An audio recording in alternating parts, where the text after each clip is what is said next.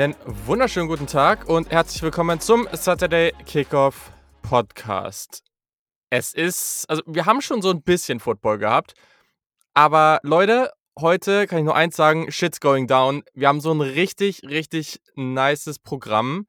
Wir schauen kurz auf die Week Zero zurück. Es gibt eure Fragen und zwar nicht zu wenige, also einen fetten Mailback und dann noch eine Preview auf die Week One. Also wenn das nicht mein ordentliches Programm ist. Und natürlich habe ich auch meinen Co-Host am Start. Janik klingt nicht ganz so wie sonst. Äh, das müsst ihr uns heute verzeihen, aber naja, gut, äh, das kannst du den Leuten jetzt selber erklären. Hi, Janik. Hi, moin, guten Abend. Äh, ja, alles für den Hund oder wie hieß es nochmal in der, in der äh, alten deutschen oder was heißt alten, in der, in der Fernsehsendung, die früher, glaube ich, auf Sat 1 lief mit, äh, mit Axel Stein und so. Ähm, ich bin spontan äh, bei meinem Hund und deswegen hier ganz ohne Ausrüstung und sehr, sehr improvisiert. Aber wir kriegen das trotzdem hin. Not good enough. Not good enough.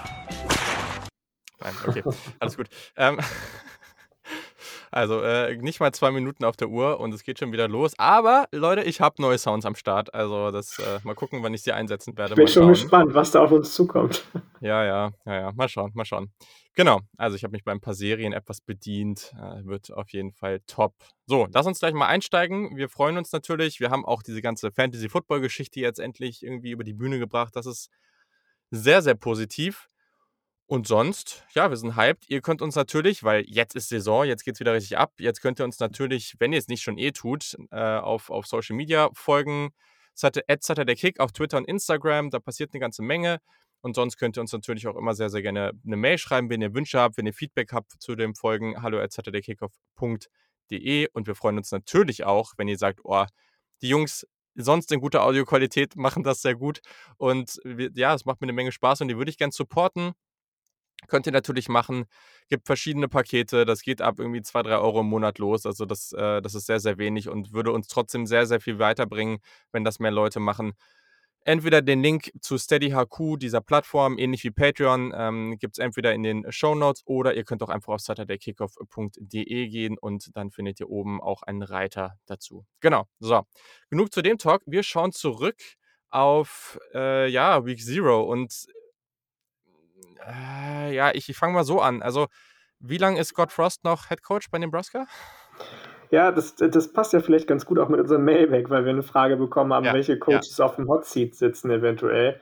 Und wenn jemand auf dem Hot Seat Seiner sitzt, ist bald durchgebrannt. Dann Scott Frost. Ja, also, das, wenn das so weitergeht, mit Level minus 12 Weiterentwicklung von seinem Spielsystem, von seinen Spielern, gerade wenn er weiter auf dem Level rekrutiert, auf dem Nebraska immer noch rekrutiert, als Top 20 Team nämlich in den letzten Jahren, dann weiß ich nicht, wie lange sich das die Verantwortlichen in Nebraska noch antun möchten, weil das dann tatsächlich wahrscheinlich eher dem Programm schadet, als dass es dem Programm gut tut, an diesem Head Coach festzuhalten. Das sah nicht so gut aus in Woche 1 gegen Illinois. Ja, ja, also das, das, das trifft es irgendwie, oder ja, ich weiß nicht, natürlich gab es ein paar Momente, die auch okay waren, aber also gegen Illinois sollte man halt eigentlich nicht verlieren. Vor allem nicht gegen den Backup-Quarterback, der vorher bei Rutgers das nicht geschafft hat. Äh, ja, Arthur Sikowski hatte eigentlich ein ganz gutes Spiel dann.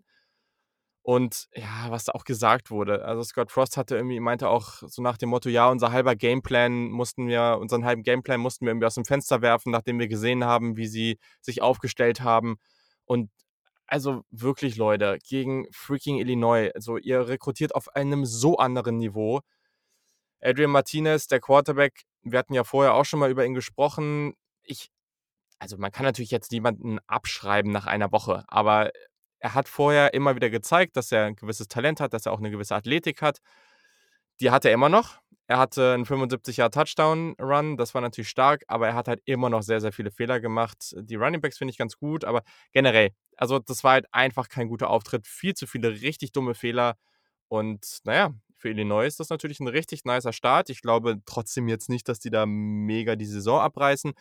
Aber wenn du am Ende drei, vier Spiele ge nur gewinnst, dann ist das natürlich schön, wenn du zumindest mal so positiv ins Jahr starten kannst. Ja, absolut, absolut. Mit dem neuen Headcoach auch, Brad Belima, der ja ein bisschen Schwung in die Kiste, wie man ja. im Norden so schön sagt, äh, wieder bringen will bei den Fighting Illini. Ähm, ist das vielleicht eine ganz gute, gute Anfangssituation, wenn man ein ehemals großes Programm wie Nebraska gleich mal geschlagen hat und spricht wieder nicht für Scott Frost, ja, wenn er so Aussagen tätigt, wie als wir gesehen haben, wie sie sich aufgestellt haben. Dude, wofür mhm. bist du Head Coach? Ja, dass du vorher Tape guckst. Ganz ehrlich.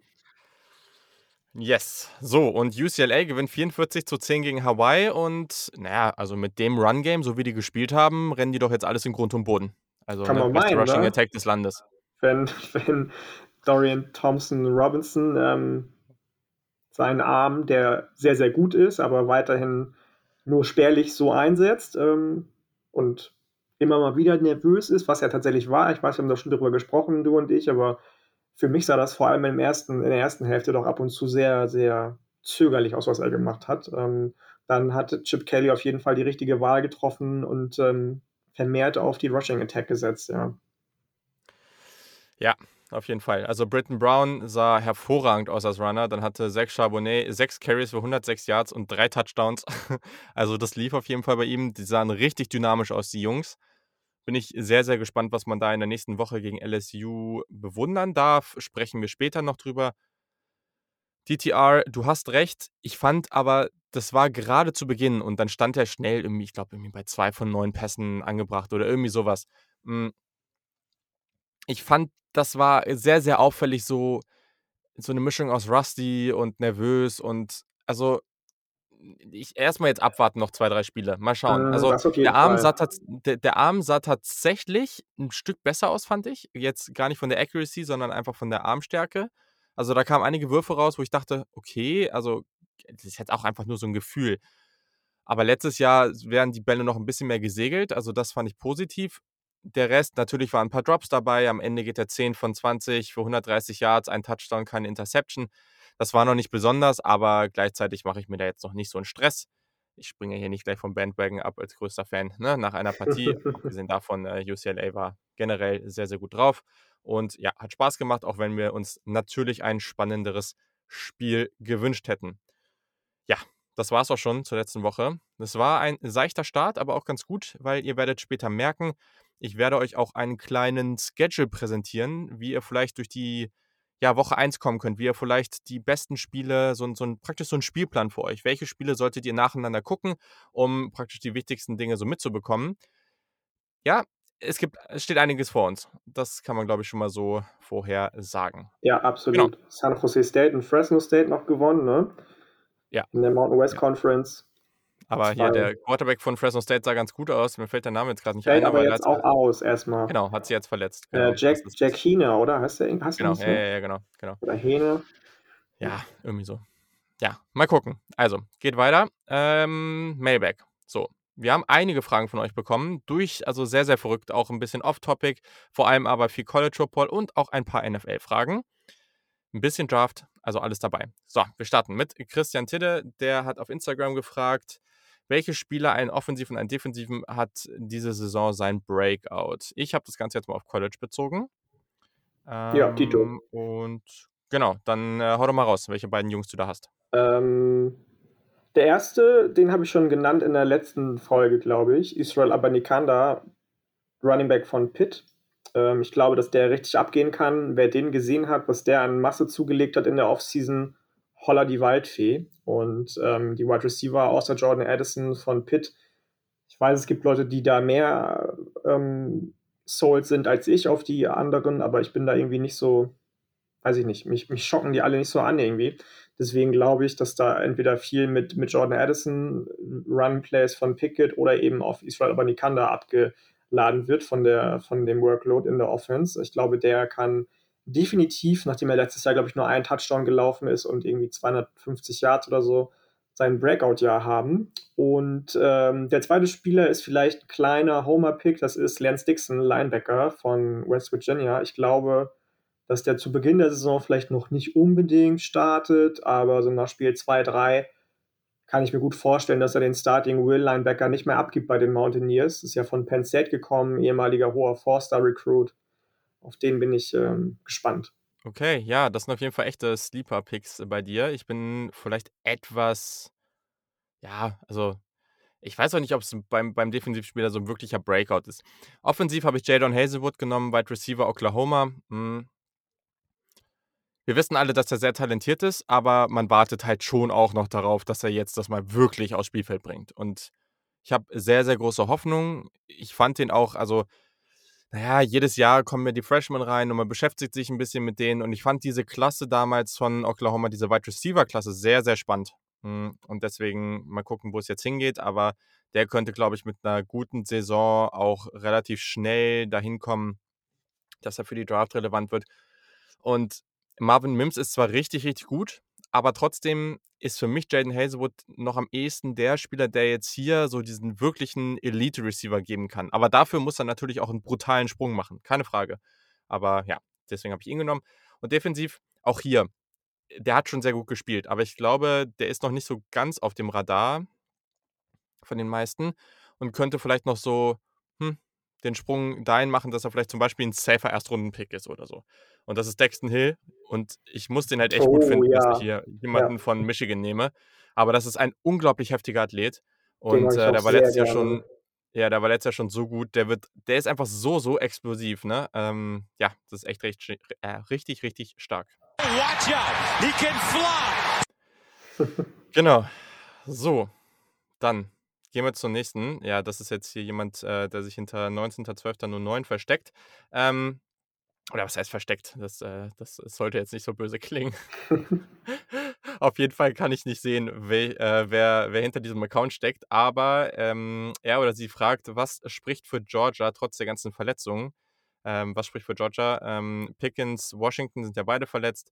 Ähm, und Gilbert, ähm, der ist ja wegen mentalen Problemen jetzt erstmal noch raus, beziehungsweise ist nicht so ganz klar, was mit ihm ist. Ja, was spricht für Georgia? Ja, ich glaube, für Georgia spricht eine ganze Menge, ne? Weil mhm. das, was viele vergessen, kein Team im College Football hat annähernd so viele Five Stars im Team wie Georgia. Und das vergessen ganz, ganz viele. Diese Tiefe für, für ähm, Georgia ist echt brutal. Dazu, die haben halt einen erfahrenen Quarterback. Klar, wir picken nachher noch äh, das Spiel gegen Clemson, das wird spannend. Aber wenn du jetzt mal auf die Top-Teams guckst, ne, okay, Oklahoma ja, aber sonst so, du guckst auf Ohio State, du guckst auf Alabama, du guckst auf Clemson, die haben alle nicht so einen erfahrenen Quarterback wie JT Daniels. Und wir sind jetzt auch nicht immer die, die am allerpositivsten bei ihm sind, aber vom Recruiting-Ranking war der halt auf einem ähnlichen Level in der gleichen Klasse wie Trevor Lawrence und Justin Fields. Das darf man auch alles nicht vergessen.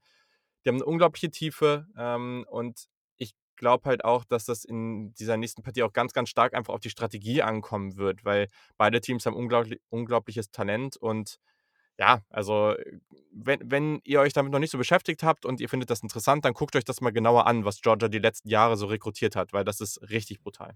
Mega brutal. Also egal auf welcher Position, ne? sei es Offensive mhm. Tackle, Defensive Tackle, Defensive Backs, jetzt ähm, die Quarterbacks, die nach JT Daniels kommen, das ist einfach krass. So, und ähm, du hast es schon gesagt, JT Daniels ist ein erfahrener Quarterback, der ja meiner Meinung nach, egal ob man ihn mag oder nicht, einfach für das System von Georgia sehr, sehr gut geeignet ist. Ähm, die Defense ist mega dominant, wahnsinnig dominant, was da rumläuft. Und deswegen glaube ich, dass sie sich auf jeden Fall zumindest nicht zu verstecken brauchen gegen Clemson, ähm, die ja auf vielen Positionen, neuer Quarterback, relativ in Anführungsstrichen unerfahrene Wide Receiver, die noch nicht in Nummer 1 Rollen gespielt haben, auf jeden Fall auch ähnliche Fragezeichen haben, weswegen ich jetzt nicht sagen würde, dass Georgia der Underdog ist gegen Clemson in, äh, in Woche 1 jetzt am Samstag. Ich wollte jetzt hier gerade mal gucken, wie die Quote überhaupt ist. Sehe ich jetzt hier gerade nicht. Muss ich jetzt nochmal schauen hier nebenbei. Weil, also, würde mich jetzt gar nicht überraschen, wenn, wenn, äh, wenn das überhaupt nicht so ist, ne? Also wenn wenn Georgia vielleicht sogar Favorit ist. Das weiß ich jetzt gerade tatsächlich nicht. Müsste ich jetzt nochmal nebenbei hier kurz schauen. Ähm, aber nee, ebenso. Ne? Also ich habe da neulich auch noch einen Podcast zugehört, wo es ein bisschen um das generelle Recruiting der letzten Jahre ging und genau das eben. Ne? Und am, am Ende die eine Sache, die sich durch das Ganze, durch die, oder die so der rote Faden durch die sehr, sehr guten Teams im College Football ist, ist halt einfach der, das gute Recruiting. Und da ist, äh, ja, da sind die halt einfach sehr, sehr gut drauf machen das sehr, sehr stark und ja, ja ich finde es nicht. Keine Ahnung. Ah, hier, Spread ist, äh, okay, gut. Clemson ist ein drei Punkte Favorit. Ja, also sehr, sehr knappe Geschichte. Ja, genau. das finde ich okay, das finde ich fair. Ja, ja, ist, äh, sehen wir später, was wir dazu denken. So, dann geht's weiter. Wie denkt ihr, wird Bryce Young bei Alabama performen? So, Yannick, was, Ja, äh, das was ist halt echt 'ne gute Frage, ne? Das ist wir haben das schon 'n paarmal gesprochen. Ich bin ja jetzt nicht der größte also, ich ne, dieser ganze Hype um die neuen Five Stars Five-Star Quarterbacks geht mir 'n bisschen nicht gegen den Strich, aber ich finde den 'n bisschen zu doll einfach. Ähm, Bryce Young ist Oh, on! ganz anderer Spielertyp, als es vorher äh, Tango Vailoa und und, äh, Mac Jones waren. Ähm, deswegen ist für mich auf jeden Fall schon mal klar, dass er 'n ganz anderes System mit Alabama jetzt implementieren wird in den nächsten zumindest 2 Jahren, glaube ich, ne? Er ist ja Redshirt ist jetzt. Sophomore, ne? Nicht Redshirt Sophomore, Sophomore. Wer jetzt? Äh, Bryce Young? Oder ist Ne, er noch ne, so also, ich glaube Redshirt Freshman, Redshirt beziehungsweise Freshman. er ist immer noch Freshman, weil, na ja Stimmt, wegen der Corona-Regel, genau. ja, keine Ahnung, ist auch egal. Ist auch egal. Ähm, auf jeden Fall werden wir 'n ganz, ganz anderes Alabama sehen mit Offensive Coordinator Bill O'Brien auch sowieso. Ich kann mir schon vorstellen, dass der auch wieder durch die Decke geht, allein weil, ähm, Nick Saban so 'n Fuchs ist und weil er sich eigentlich immer die richtigen Koordinatoren reinholt. Ob er jetzt in gleichem Maße wie Mac Jones auch das Glück hat, die Wide-Receiver-Gruppe zu haben, die so unfassbar Mhm. tief ist, weiß ich jetzt nicht tatsächlich. Da ist halt schon einiges gegangen und, ähm, die einzigen beiden, die mir jetzt einfallen würden, die auf annähernd hohes Niveau kommen könnten, sind eben John Metchie III. und Jalil Billingsley. Klar, die haben super krass rekrutiert. Ähm, Eddie Hall haben wir ja auch schon angesprochen zum Mhm, Beispiel. mhm. Aber ich also, ob das wieder so 'n mega dominantes Alabama wird, was den Quarterback anbelangt, wage ich erst mal leise anzuzweifeln. We need more dogs. Also weiß ich halt nicht, ne? Es ist interessant, weil ich habe heute noch eine SEC-Preview, also zur Week 1 gehört und das erste Mal haben sie relat also, das erste Mal ich habe das seit langer Zeit nicht mehr gehört, dass da relativ selbstverständlich darüber gesprochen wurde, dass sie davon ausgehen, dass Alabama eine Niederlage haben wird. Und das ist halt schon selten. Ja. Gleichzeitig weiß ich nicht, ob ich da ähnlich denke. Also, was wir nicht vergessen dürfen, Alabama hatte natürlich in den letzten Jahren sehr, sehr gute Quarterbacks, auch für die Draft sehr relevante Quarterbacks, aber die Jahre davor war das ja nicht immer so. Und da gab's auch Jungs, die waren halt okay, die waren einigermaßen athletisch, aber die waren halt wirklich nicht krass. Und, ähm, ja, und auch mit denen hatten die sehr, sehr viel Erfolg. Und daher also, ich ich rede jetzt hier Mann, mir fällt der eine Name nicht ein. Also, ähm Hier, ähm äh, äh, äh, McKinnon oder wie mal wie heißt äh, McCarron? Ne, den meine ich nicht mal. Es gab doch einen, der der da ewig lange auch saß, äh, der dann irgendwann die Chance bekommen hat. Ähm so, jetzt muss ich mal gucken. Ähm Blake Sims, das war 2014 zum Beispiel, weißt du, so, ne? Mhm. Ähm, ist ist klar, ist jetzt schon 'n bisschen her. Aber das ist halt so dieser typische Spieler ja, klar war der talentiert, aber das passt überhaupt nicht dazu, was jetzt in den letzten Jahren da rumgelaufen ist, so, ne? Und selbst da hatten sie unglaublich viel Erfolg, äh, und ja, also, einfach mal abwarten. Trotzdem, die meisten Teams werden sie halt auch selbst wenn Bryce Young 'n durchschnittlicher Quarterback ist, was er wahrscheinlich nicht sein wird, dann, äh, werden sie halt viel gewinnen. Hm, und ich glaube und ich glaube, das kann er auch. Du brauchst von ihm erst mal solide Leistung. Er darf nicht zu rushed spielen, er darf er er muss halt Geduld zeigen, er darf nicht zu viele Turnover produzieren und ich glaube, das wird er können. Ich glaube, der wird relativ solide, relativ ruhig spielen. Ähm, er hat die Athletik, um sich auch immer Zeit zu kaufen. Das kann der alles, ne? Und ich ich glaube bei ihm wirklich nicht, dass der oder ich glaube, andere Quarterbacks, andere junge Quarterbacks haben bessere Chancen, vielleicht von Beginn an gleich sehr, sehr stark zu dominieren, weil sie vielleicht eher diese physischen Tools haben.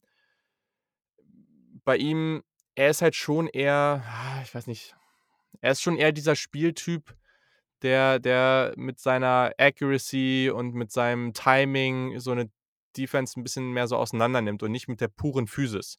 So 'n bisschen mehr so Tua-Style, äh, als dass das jetzt irgendwie so 'n Justin Fields-Stil ist. Also, Hm, es ja, sind ja, alles nicht ja, ähnliche Spielertypen, aber ihr wisst, was ich meine, so vom vom Grundsatz.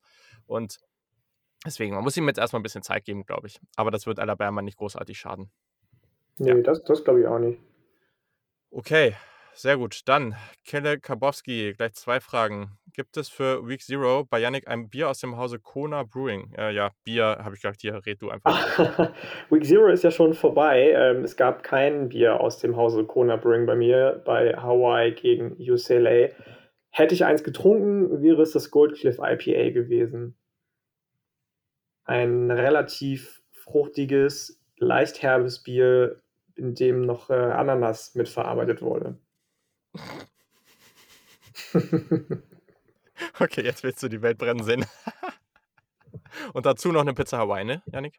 Das Ding ist, zu Bier passt es deutlich besser als zu Pizza. Okay, na dann. Ja. Ähm, ich habe da echt überhaupt keine Meinung zu. Klingt super. Ähm, ja, ich habe echt wenig Plan davon. Ich bin. Ja, egal, weiter. Hm. Nächste Frage von Kelle Kabowski. Wie viel Kaffee gibt es in der Nacht, damit ihr über die Nacht kommt? Also geht jetzt wahrscheinlich darum, dass wenn jetzt ein längerer Spieltag ist, wie man da so durchkommt. Und ich muss sagen, früher ist mir das leichter gefallen. Das merke ich echt. Also, das, wenn, wenn ich jetzt so, ich tendiere halt auch dazu, immer relativ früh aufzustehen. Und wenn man dann irgendwie so ein Spiel nachts um zwei, so oftmals sind echt ja so Topspiele so um 1.30 Uhr Boah, und da tue ich mich echt schwer mit. Also erstens, da wach zu bleiben, so auch, ist es gar nicht zwingend beim Spiel, aber das, es gibt halt schon viele Spiele, die einen dann so richtig hypen. Das Problem ist erstens, dass es viele Werbeunterbrechungen gibt und dass es dann eine gewisse Überbrückungsphase bis zum Spiel gibt. Und dann irgendwann, also das ist einer meiner größten Kritikpunkte am College Football. Die Spiele sind einfach zu lang. Also du sitzt dann da irgendwann morgens um 4.30 Uhr, um 5 äh, wenn ich dann halt, weiß ich nicht, ich stehe halt voll oft so um sechs auf und ich mache das auch am Wochenende oft genug. So, äh, und dann bin ich halt irgendwie, oder ist ja sieben oder so, dann bin ich halt irgendwie 23, 24 Stunden wach. Da bist du danach auch nur noch durch. Also, das ist echt so eine Sache, da muss ich mal gucken, wie ich dieses Jahr damit umgehe, ob ich vorschlafen gehe. Oftmals sage ich mir dann auch, okay, ich gucke das Spiel einfach am nächsten Morgen, ohne dass ich mein Handy irgendwie wieder anmache, damit ich nicht erfahre, wie es ausgegangen ist und kann halt die ganzen Werbepausen skippen. Das macht dann, also es ist dann oft auch leichter. Ja, also, äh, und dazu muss ich sagen, weil passt direkt zur Frage, ich trinke gar keinen Kaffee, weil ich kann den Geschmack überhaupt nicht ab. Und deswegen, ja, ich finde, mit Wasser kommt man da eigentlich eh immer ganz gut klar, aber ja, keine Ahnung. Also, und kommt mir gar nicht mit so einem Shit wie so äh, hier ähm, Energy Drink und so ein Kram. Also, nee. Ja, same, raus. same. Ich trinke halt auch gar keinen Kaffee, an Weihnachten, Ostern einmal vielleicht, äh, also zweimal im Jahr ein Espresso, das war's. So und ähm, Zur manchmal. Feier des Tages. Was denn? Zur Feier des Tages. Genau, genau. Espresso. Ähm, so, ab und zu trinke ich Cold Brew Kaffee, aber eigentlich halt auch gar nicht. So, also warmen Kaffee nie. So, und also auch nicht zum Football gucken. Von daher bei mir auch gar nicht. Ich versuche das dann irgendwie anders zu regeln, auch ähnlich wie du. Okay. Ja, der Danny hat gefragt, meint er, die Divisionen werden immer neu aufgeteilt? Da wusste also, ich nicht genau, wie er es meinte, ob er NFL meinte, ja, ja. College. Also, Division würde natürlich darauf schließen, dass es um die NFL geht. Ich weiß aber ehrlich gesagt nicht, ob es da jetzt eine großartige Debatte gibt. Deswegen, ich bin jetzt einfach mal von den College Conferences ausgegangen. Und naja, also ich bin mir relativ sicher, dass die College Football Landscape in fünf Jahren komplett anders aussehen wird. Also ja. das passiert ja gerade schon mhm. und es wird weitere Entwicklungen geben. Also da wird, es wird konstant sich was verändern. Ich glaube, wir werden gerade, also diese komische Alliance da aus Big Ten, äh, ACC und Pac-12, die ist ja eh einfach nur weird. Aber Ganz ehrlich, die, die existiert doch eh nur auf dem Papier, oder? Also ich meine. Äh, nee, eben nicht. Es gibt ja kein Papier, du Witzpille. Das, das gibt ja nicht. Es gibt ja keinen Vertrag. Das ist einfach der größte Scherz auf Erden. Ja, Aber äh, äh, also am Ende, wenn wir in fünf Jahren hier drauf zurückgucken und sagen so, okay, das Playoff verändert sich jetzt irgendwie, wie auch immer, ne? Ist ja, vielleicht könnten, die könnten ja daran sogar was verändern, wie sich das Ganze jetzt noch entwickelt.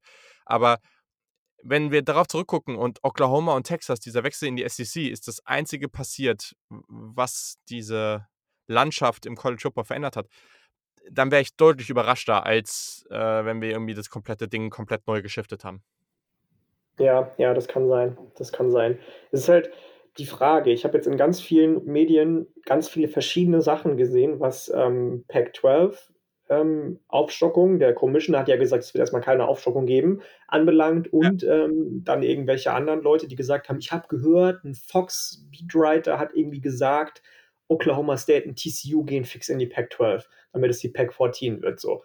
Ähm, ist jetzt halt die Frage, ob das Smokescreen ist von dem, von dem Commissioner, ob das ein Fox-Analyst ist, der sich nur im Vordergrund irgendwie spielen wollte, weil er meinetwegen nur im dritten Hinterzimmer sitzt im Büro.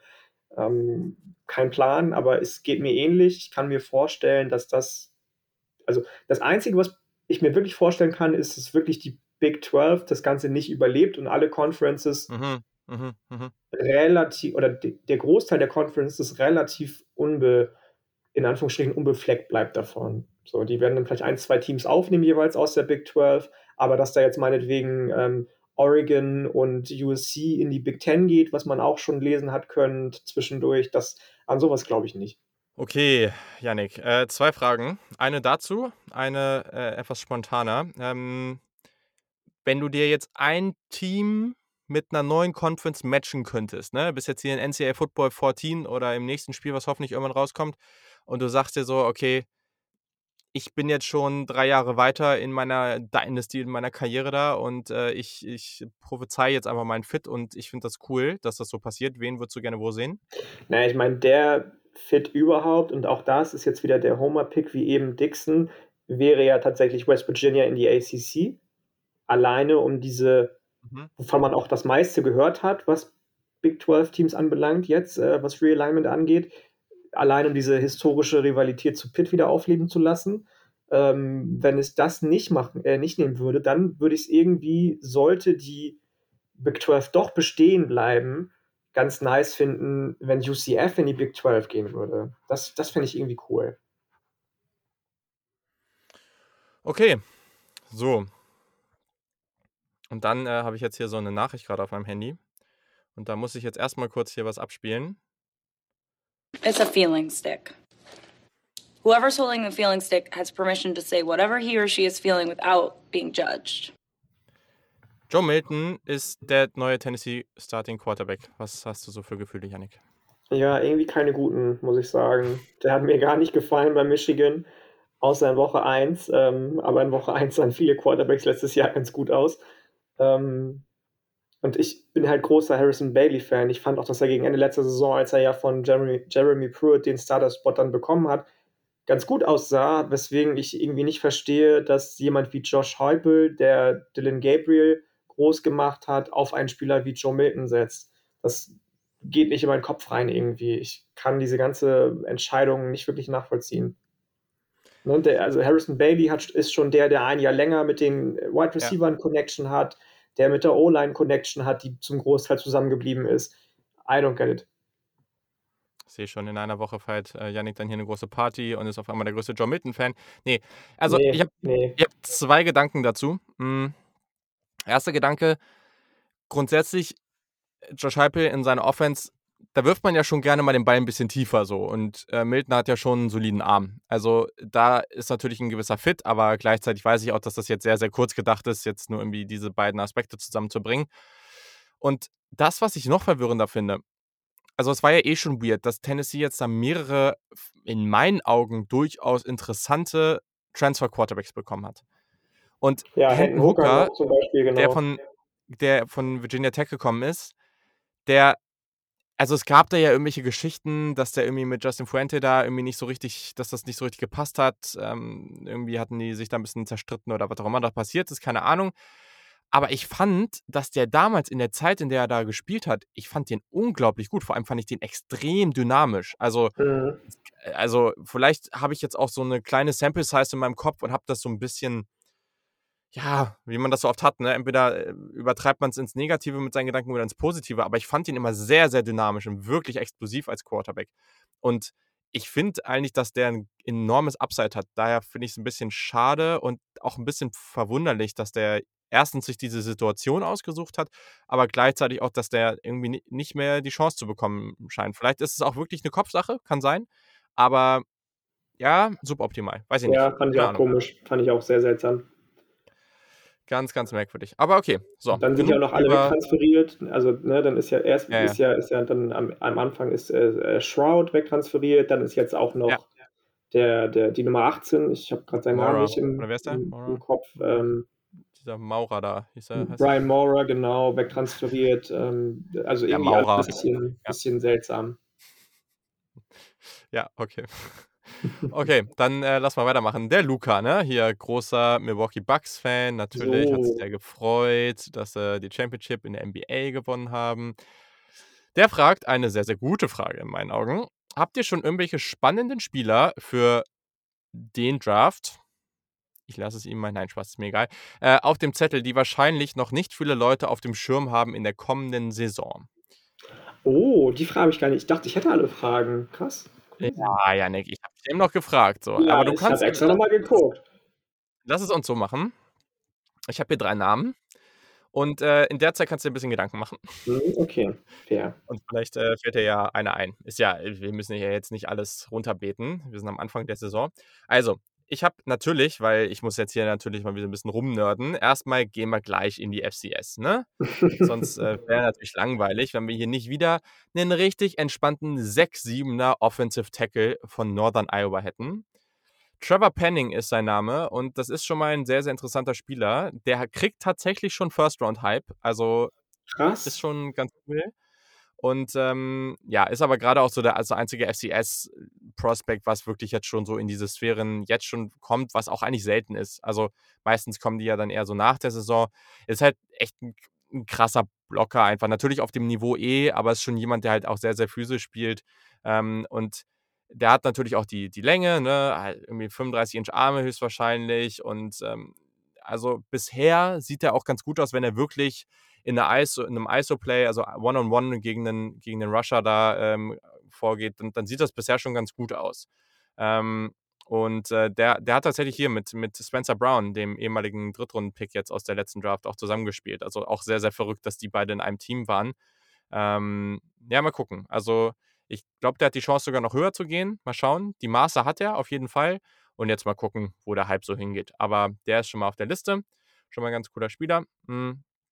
Die Nummer zwei. Und das ist schon mal ganz cool, denn die guten Arkansas Razorbacks haben dieses Jahr potenziell gleich zwei gute Prospects. Wir haben nicht nur den Wide Receiver Traylon Burks, sondern wir haben auch noch einen Deep Safety, und zwar Jalen Catalon, der ja mit seinen 5'10, 200 Pfund, also eher so ein kleinerer Spieler, der in, von, von seiner Spielweise, aber vor allem auch von seinen Körpermaßen, erinnert er so ein bisschen an Antoine Winfield, den äh, Safety von Minnesota. Und ja, also der ist schon, der ist schon echt, echt spannend. Der hat nur eine Saison bisher gestartet. Klar, ne, also haben natürlich viele, aber muss man jetzt einfach nochmal abwarten, wie sich das entwickelt. Haben wir auch einen sehr, sehr, sehr schweren Schedule. Also er wird geprüft werden. Super explosiv, ein sehr, sehr intensiver Spieler, gute Instinkte und ja, das ist halt so jemand, das sind diese typischen Safeties, die richtig Laune machen. Mal gucken, wo es hingeht für ihn. Und dann ein dritter Spieler, und über den haben wir gestern auch ein bisschen in der, in der College Football Fantasy Draft, in der wir waren, gesprochen. Ich habe auch schon gesagt, dass ich den gerne mag und ich wollte jetzt hier noch einen Running Back mit reinnehmen. Wir sind schon wieder in Iowa, Tyler Goodson. Viele von euch kennen den vielleicht, aber der fliegt in meiner Meinung nach schon noch ein bisschen unter dem Radar, wenn es jetzt gerade um Draft-Themen geht. Also ich finde den einfach viel zu dynamisch, um so wenig Aufmerksamkeit zu bekommen. Klar, die Iowa Offense ist nie besonders spektakulär, aber ja, letztes Jahr war ich ja schon mit einem Draft Crush in Emil Smith Marset bei Iowa und ich finde den hier auch, also ich finde, hat echt gute Change of Direction. Ich finde den als Runner relativ kreativ. Der ist auch als Passcatcher relativ explosiv unterwegs. Guter Körperschwerpunkt. Der kann auch physisch werden, aber der kann halt auch wirklich so einen Juke-Move anbringen. Und daher, ich glaube, der wird wieder ein sehr, sehr produktives Jahr haben und ja, also so einige Namen hört man jetzt halt irgendwie dann immer so für potenziell zweite, dritte Runde. Und wenn Tyler Goodson dann ein bisschen fallen sollte, ist natürlich jetzt sehr früh alles, aber dann nehme ich wahrscheinlich lieber ihn als so einige, so ein, so ein, ja, so ein Isaiah Spiller oder sowas. Ja, ja absolut. Absolut. Ähm, okay, pass auf, ich würde, ich hatte zwei Namen auch noch, auf jeden Fall. Okay. Ähm, erster Name, ich glaube, den kennen vor allem Leute schon ein bisschen besser, die auch den Horns and Horses Podcast verfolgen. Bei äh, Oklahoma reden ja viele in der Defense äh, zum Großteil über Nick Bonito.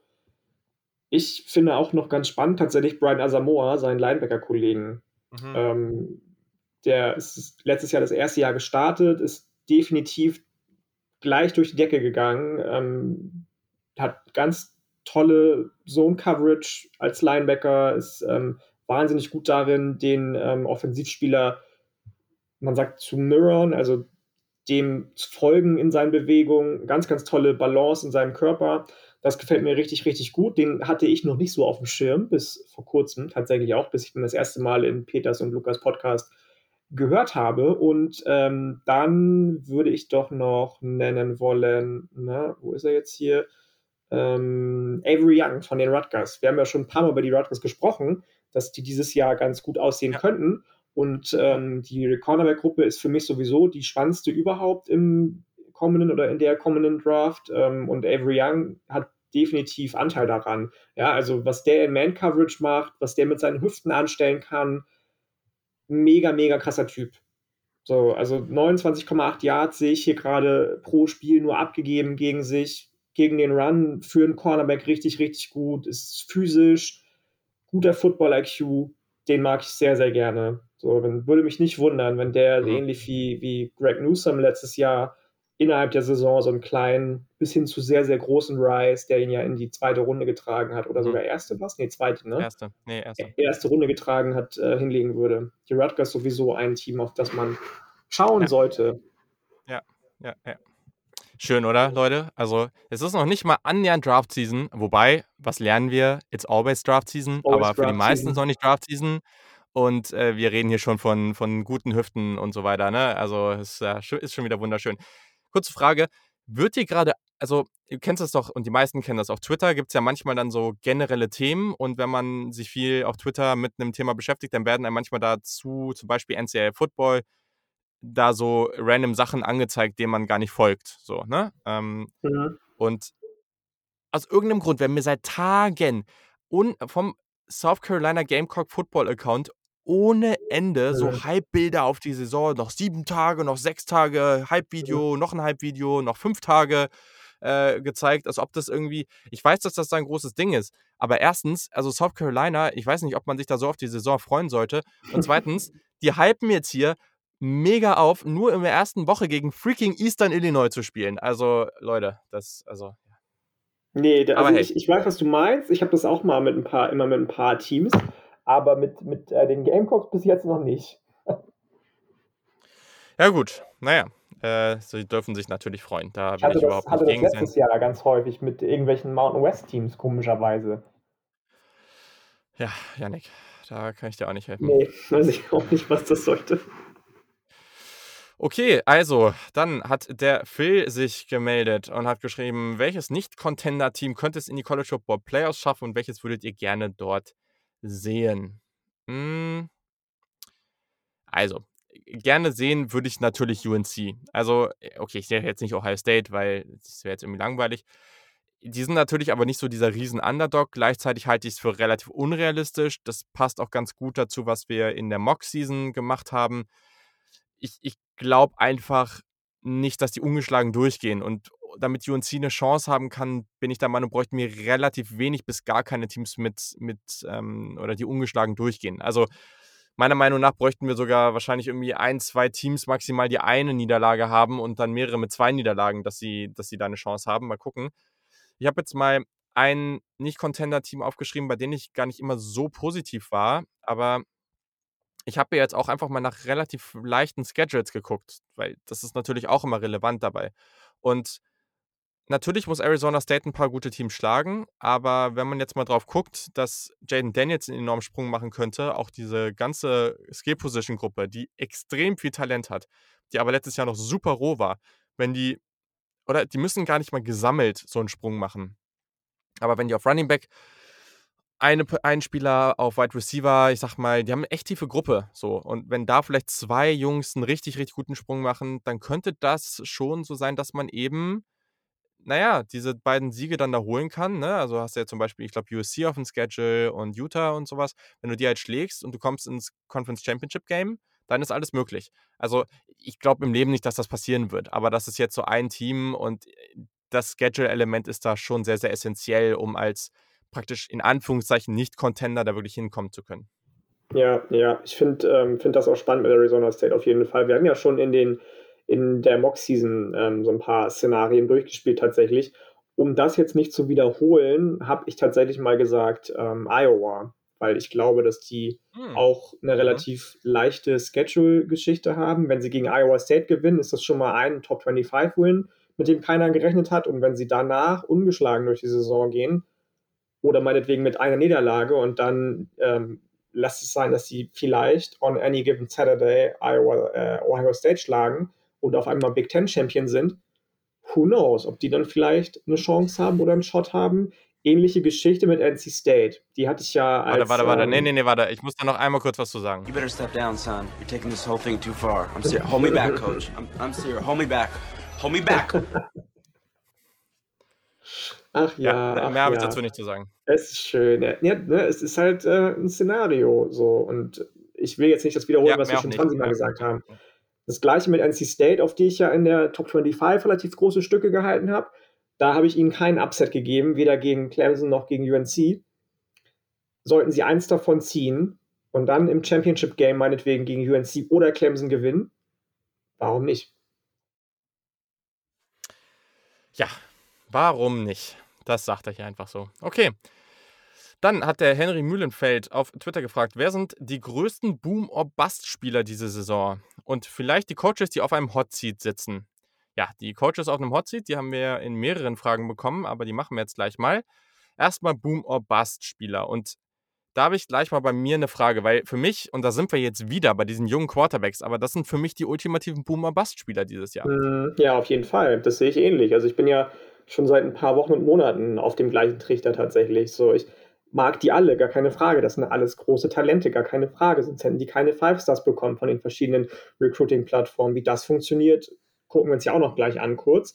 Ähm, aber du hast natürlich recht. Ne? Wer sagt dir denn, dass Bryce Young genauso gut funktioniert wie Tango Vailoa und wie Vic Jones? Wer sagt dir denn, dass äh, welcher Ohio State Quarterback auch immer sich dann im Laufe der Saison gegen Stroud, Stroud durchsetzt oder auch nicht oder Stroud weiterspielt, dass der ein krasser Dude wird. Wer sagt dir denn, dass Ty Thompson, wenn er von Anthony Brown übernimmt, gut reinkommt und, und so du weiter da schon so von fort? ausgehst, dass die alle scheitern.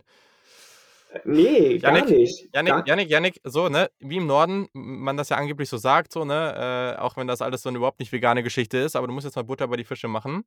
Äh, und ich gebe dir jetzt hier ein paar Namen und du darfst jetzt ranken, äh, wo du dir am ehesten sicher bist, dass die ein gutes Jahr haben werden. okay, Also den, den du am, als erstes sagst, der hat das beste Jahr und der als letztes kommt, der hat das schlechteste Jahr. okay. So, und du hast, äh, jetzt muss ich gucken, vier Spieler. Haynes King, Texas A&M Quarterback, Hudson Card, Texas Longhorn Quarterback, CJ Stroud, The Ohio State und Bryce Young, Alabama. Ähm, okay, dann tatsächlich eins Stroud, zwei, und das ist jetzt wahrscheinlich schon der erste Hot Take, Hudson Card, drei, nicht Hudson Card, Entschuldigung, ähm, ähm, ich wollte eigentlich Heinz King sagen, Entschuldigung, zwei Heinz King, Haynes King, wie auch immer, ähm, drei Bryce Young und vier Hudson Card. Ich war da eher auf der Seite von Casey Thompson. Ich muss sagen, jetzt bräuchte ich hier noch so einen so Sound, der irgendwie mal so äh, befürwortend ist. Aber habe ich leider noch nicht. Naja, hey, shit happens. Ja, ich bin gespannt. Also, ich habe jetzt auch noch mal ein bisschen was nachgelesen zu Hudson Card bei Texas. Äh, Das klingt alles positiv, ne? Vor allem, weil ich auch, also ich fand Casey Thompson auch durchaus spannend. Ich hatte mich eigentlich ein bisschen auf den gefreut, muss ich schon auch sagen. Aber das, was man so hört, klingt natürlich gut. Aber die werden natürlich jetzt auch nichts Schlechtes sagen. Ich bin gespannt. Also, äh, und ja, wenn er nicht gut wird, dann gibt es immer noch Bijan Robinson. Okay. So. Hot Seat. Gibt so einige. Wen hast du denn da auf dem, auf dem Stuhl sitzen? Ähm, ja, das sind einige, wie du schon gesagt hast. Ne? Scott Frost haben wir jetzt schon ein, zwei, dreimal, 20 Mal angesprochen. Jo. ist kurz meine Hündin reingekommen. ähm, leider auch Justin Wilcox von Cal. Wir haben ja Cal beide ein relativ gutes Jahr zugetraut. Wenn es das nicht wird, ist das schon, glaube ich, sein viertes Jahr, ne? oder das fünfte sogar schon. Ähm, in dem er dann nur so lala spielt und ob man sich das erlauben kann weiterhin, weiß ich nicht so ganz tatsächlich. Und ähm, die anderen beiden sind Jim Harbour, der schon ewig auf dem Hotseat sitzt von den Wolverines, trotz Extension ja von dem, von dem Vertrag, und ähm, Mike Leach sitzt für mich eh immer auf dem Hot Seat mit seinem Spielstil. Mike Leach? Ja. Okay. Okay, den habe ich jetzt hier nicht. Also, ja, meine Liste, und da fehlen natürlich noch einige, ne? Keine Frage. Aber, also Jim Harbaugh, Justin Fuente, Virginia Tech, das, das ist eine Uni, die eigentlich ganz, ganz, ganz viel Erfolg hatte. Und Wahnsinnig reiche Die- Uni auch. ja, ja, genau. Also, also da muss was passieren, auf jeden Fall. Scott Frost, klar, Dino Babers, Syracuse. Syracuse Ja. ist natürlich jetzt keine, äh, also geschichtsträchtig, da war in in der Geschichte mal ein bisschen was oder einiges, aber man hatte sich halt mehr erhofft, ne? Also Dino Babers kam ja, ähm, jetzt fällt mir das College gar nicht ein, von dem er kam. Von wem kam er denn nochmal?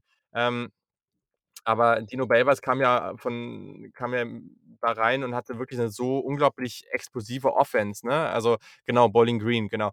Und, und war da ja unglaublich gut, so, ne? Und, und diese Offense wollten sie dann auch bei Syracuse haben und ich fand das auch spannend, ich fand den Fit auch spannend, aber I don't know. Also das hat überhaupt nicht funktioniert. Syracuse ist eines der absolut schlechtesten ähm, Power 5 Teams generell einfach und ja, Und das Dann, trotz äh, Cisco.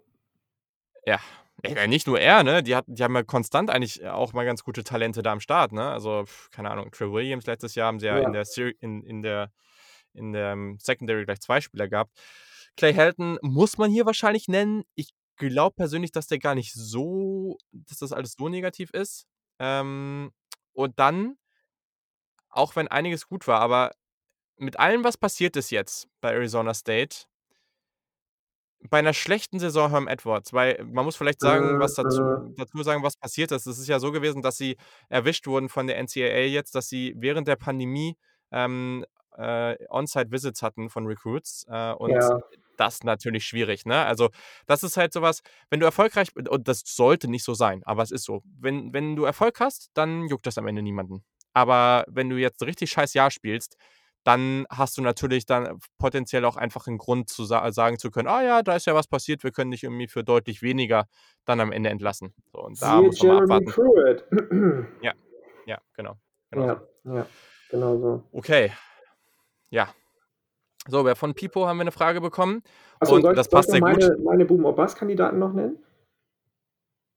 Ach, hast du. Ach so, sorry, ich dachte, du hast. da- Ja, okay, sorry. Ja, äh, ja natürlich. Nee, nee, ja, wir sind, klar. ja- sind ja nur auf die, auf die äh, jungen Quarterbacks angegangen, was ja total okay war. Ich habe da auch noch einen tatsächlich, und zwar Jeff, Jeff Sims von Georgia Tech, bei Oh, dem yes, ich ja. gespannt bin, ob der so ein bisschen in seiner Entwicklung weitergehen kann, was er tun muss, damit äh, Geoff Collins nicht auf den Hot Seat kommt, auch noch bei Georgia Tech tatsächlich. Sehr, sehr bis jetzt wenig erfolgreicher Coach, was die Ergebnisse anbelangt, aber die ganze Culture schmeißt er da ja um, ähm, ist im Recruiting sehr erfolgreich, baut neue Facilities auf, baut eine neue Kultur auf, tolle Transfers holt er ran. Jamir Gibbs ist ein Running Back, den er für sich zu verzeichnen hat, den er im Recruiting schon bekommen hat und der einer meiner Breakout-Kandidaten dieses Jahr ist. Und Jeff Sims ist auch ein wahnsinnig interessanter Dual-Threat-Quarterback, der aber noch zu viele Fehler macht einfach. Und ähm, so Mhm. unfair das jetzt sein mag, weil man ihm das nicht ankreiden kann, ist mein ultimativer Boom-Bust-Spieler Mackenzie Milton von FSU. War natürlich lange verletzt, aber wenn der richtig, richtig abgeht, dann kann das für FSU so ein Revival sein. Wenn nicht, dann ist die Saison für FSU früh gelaufen wahrscheinlich. Okay. So, der Pipo hat uns auf Instagram gefragt und das passt sehr gut, weil wir haben den guten äh, den jungen Mann gestern äh, bei uns in der Fantasy-Liga gezogen. Deswegen, ja, wir mögen den. Also er hat gefragt, wer werden die Breakout-Wide Receiver dieses Jahr? Kann Quentin Johnson einer von ihnen sein? Der geht ja in sein zweites Jahr bei TCU, super dynamisch und wir sind beide, glaube ich, ähm, ja, wir sind beide voll am Start. Ja, absolut, absolut. Ich bin richtig, richtig am Start auf den. Mega. Das ist mit Max Duggan zusammen ähm, eine ganz, ganz tolle Kombination. Ganz, ganz tolles Dreigestirn mit dann noch Zach Evans zusammen. Ich mag den. Also ich bin ja nicht so mega sold auf TCU an sich, aber die drei gefallen mir sehr, sehr gut auf jeden Fall. Hast du noch andere Breakout Wide Receiver auf dem Schirm? Ja, okay, ich habe die Fragen ein bisschen nacheinander gemacht. Also klar, ich habe Hazelwood eben schon angesprochen. Sonst diese UNC Wide Receiver Gruppe, da muss man vielleicht noch mal was dazu sagen. Also Slot Receiver Josh Downs ist so ein Name, von dem ganz, ganz viele erwarten, dass der schon bald sehr, sehr bekannt sein wird. Aber da gibt es halt auch noch andere. Also Jeffrey Brown, der Bruder von Diami Brown, Ähm, aber das sind halt wirklich nicht die einzigen. Also, das ist so eine Gruppe, ich, ich finde es ganz, ganz schwierig, da vorherzusagen, wer am Ende wirklich ja, den, den nächsten Schritt macht oder wirklich da angreift. Also vor allem, weil ich Emery Simmons, das ist halt so eher der so dieser große Jumper-Receiver bei denen, den finde ich auch noch interessant. Daher, ja, die UNC Wide Receiver Gruppe, da gibt es auch ein paar andere Namen, die aber vielleicht schon ein bisschen älter sind und nicht ganz so viel Upside haben. Aber da sind viele talentierte Spieler und daher glaube ich, dass zumindest mal einer davon ein richtig gutes Jahr haben wird. Das kann ich mir auch vorstellen und ähm, meine Antwort geht in eine ähnliche Richtung. Ich habe gleich noch drei andere Leute, die ich gerne ansprechen würde, aber ich glaube, dass ähm, auch einer aus der SMU Gruppe, die ja auch sehr, sehr tief ist, ähm, mit Reggie Robertson, mit, ähm, mhm. mit, mit, wie heißt er noch, der, äh, die, haben, die haben drei Jungs auf jeden Fall, die, die du auf dem Schirm haben musst. Reggie Robertson, der sich letztes Jahr verletzt hatte, leider. Dann ja. Rishi Rice, der dafür so ein bisschen in die, in die Bresche gesprungen ist. Und wen ich meine aber, der so ein Breakout-Jahr haben könnte, ist Danny Gray. Er ist schlachsiger Typ, wahnsinnig schnell, gut am Catchpoint, setzt seinen Körper, den er zwar nicht hat, aber trotzdem äh, gut ein. Den mag ich, dem, dem gucke ich gerne zu.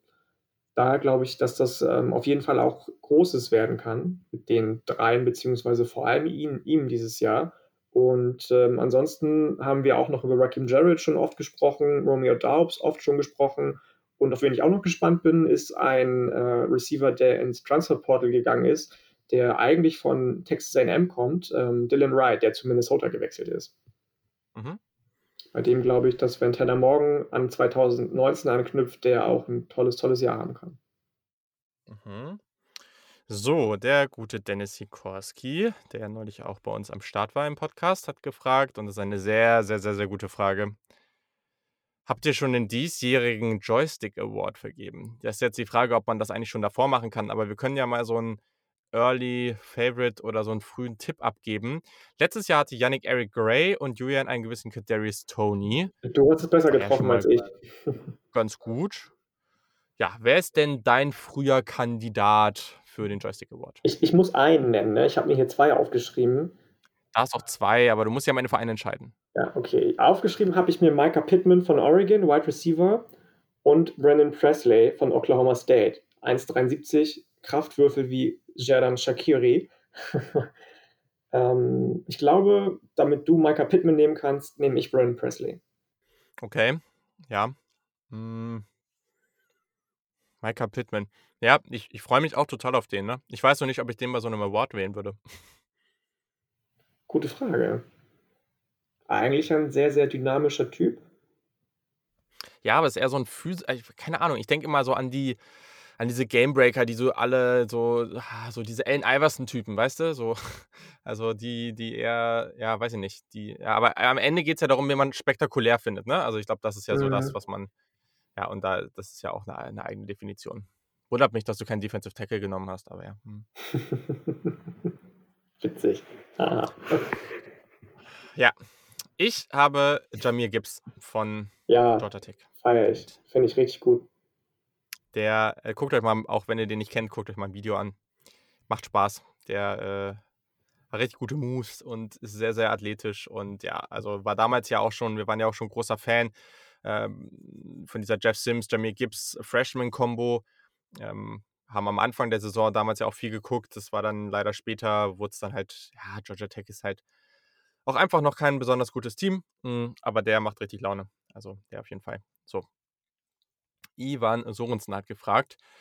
Ähm, ich habe die Frage nicht so ganz verstanden mit dem Fantasy-Bezug, aber er meinte, was wären Talente, von denen ihr glaubt, dass sie nicht NFL-relevant werden? Ja, das, das, ich weiß auch nicht, ob ich, ob ich das auch, auch wieder falsch verstanden habe, ob er nicht, ob er statt nicht noch NFL-relevant werden schreiben wollte. Oder meinst du, das war schon richtig so? Ja, das kann natürlich sein, aber ich habe es jetzt so gemacht. Äh, und ich habe jetzt, also das ist auch was, das ist natürlich immer schwierig herauszukristallisieren und nicht relevant. Das würde jetzt theoretisch auch heißen, dass, der überhaupt, dass sie überhaupt keine Rolle haben in der NFL.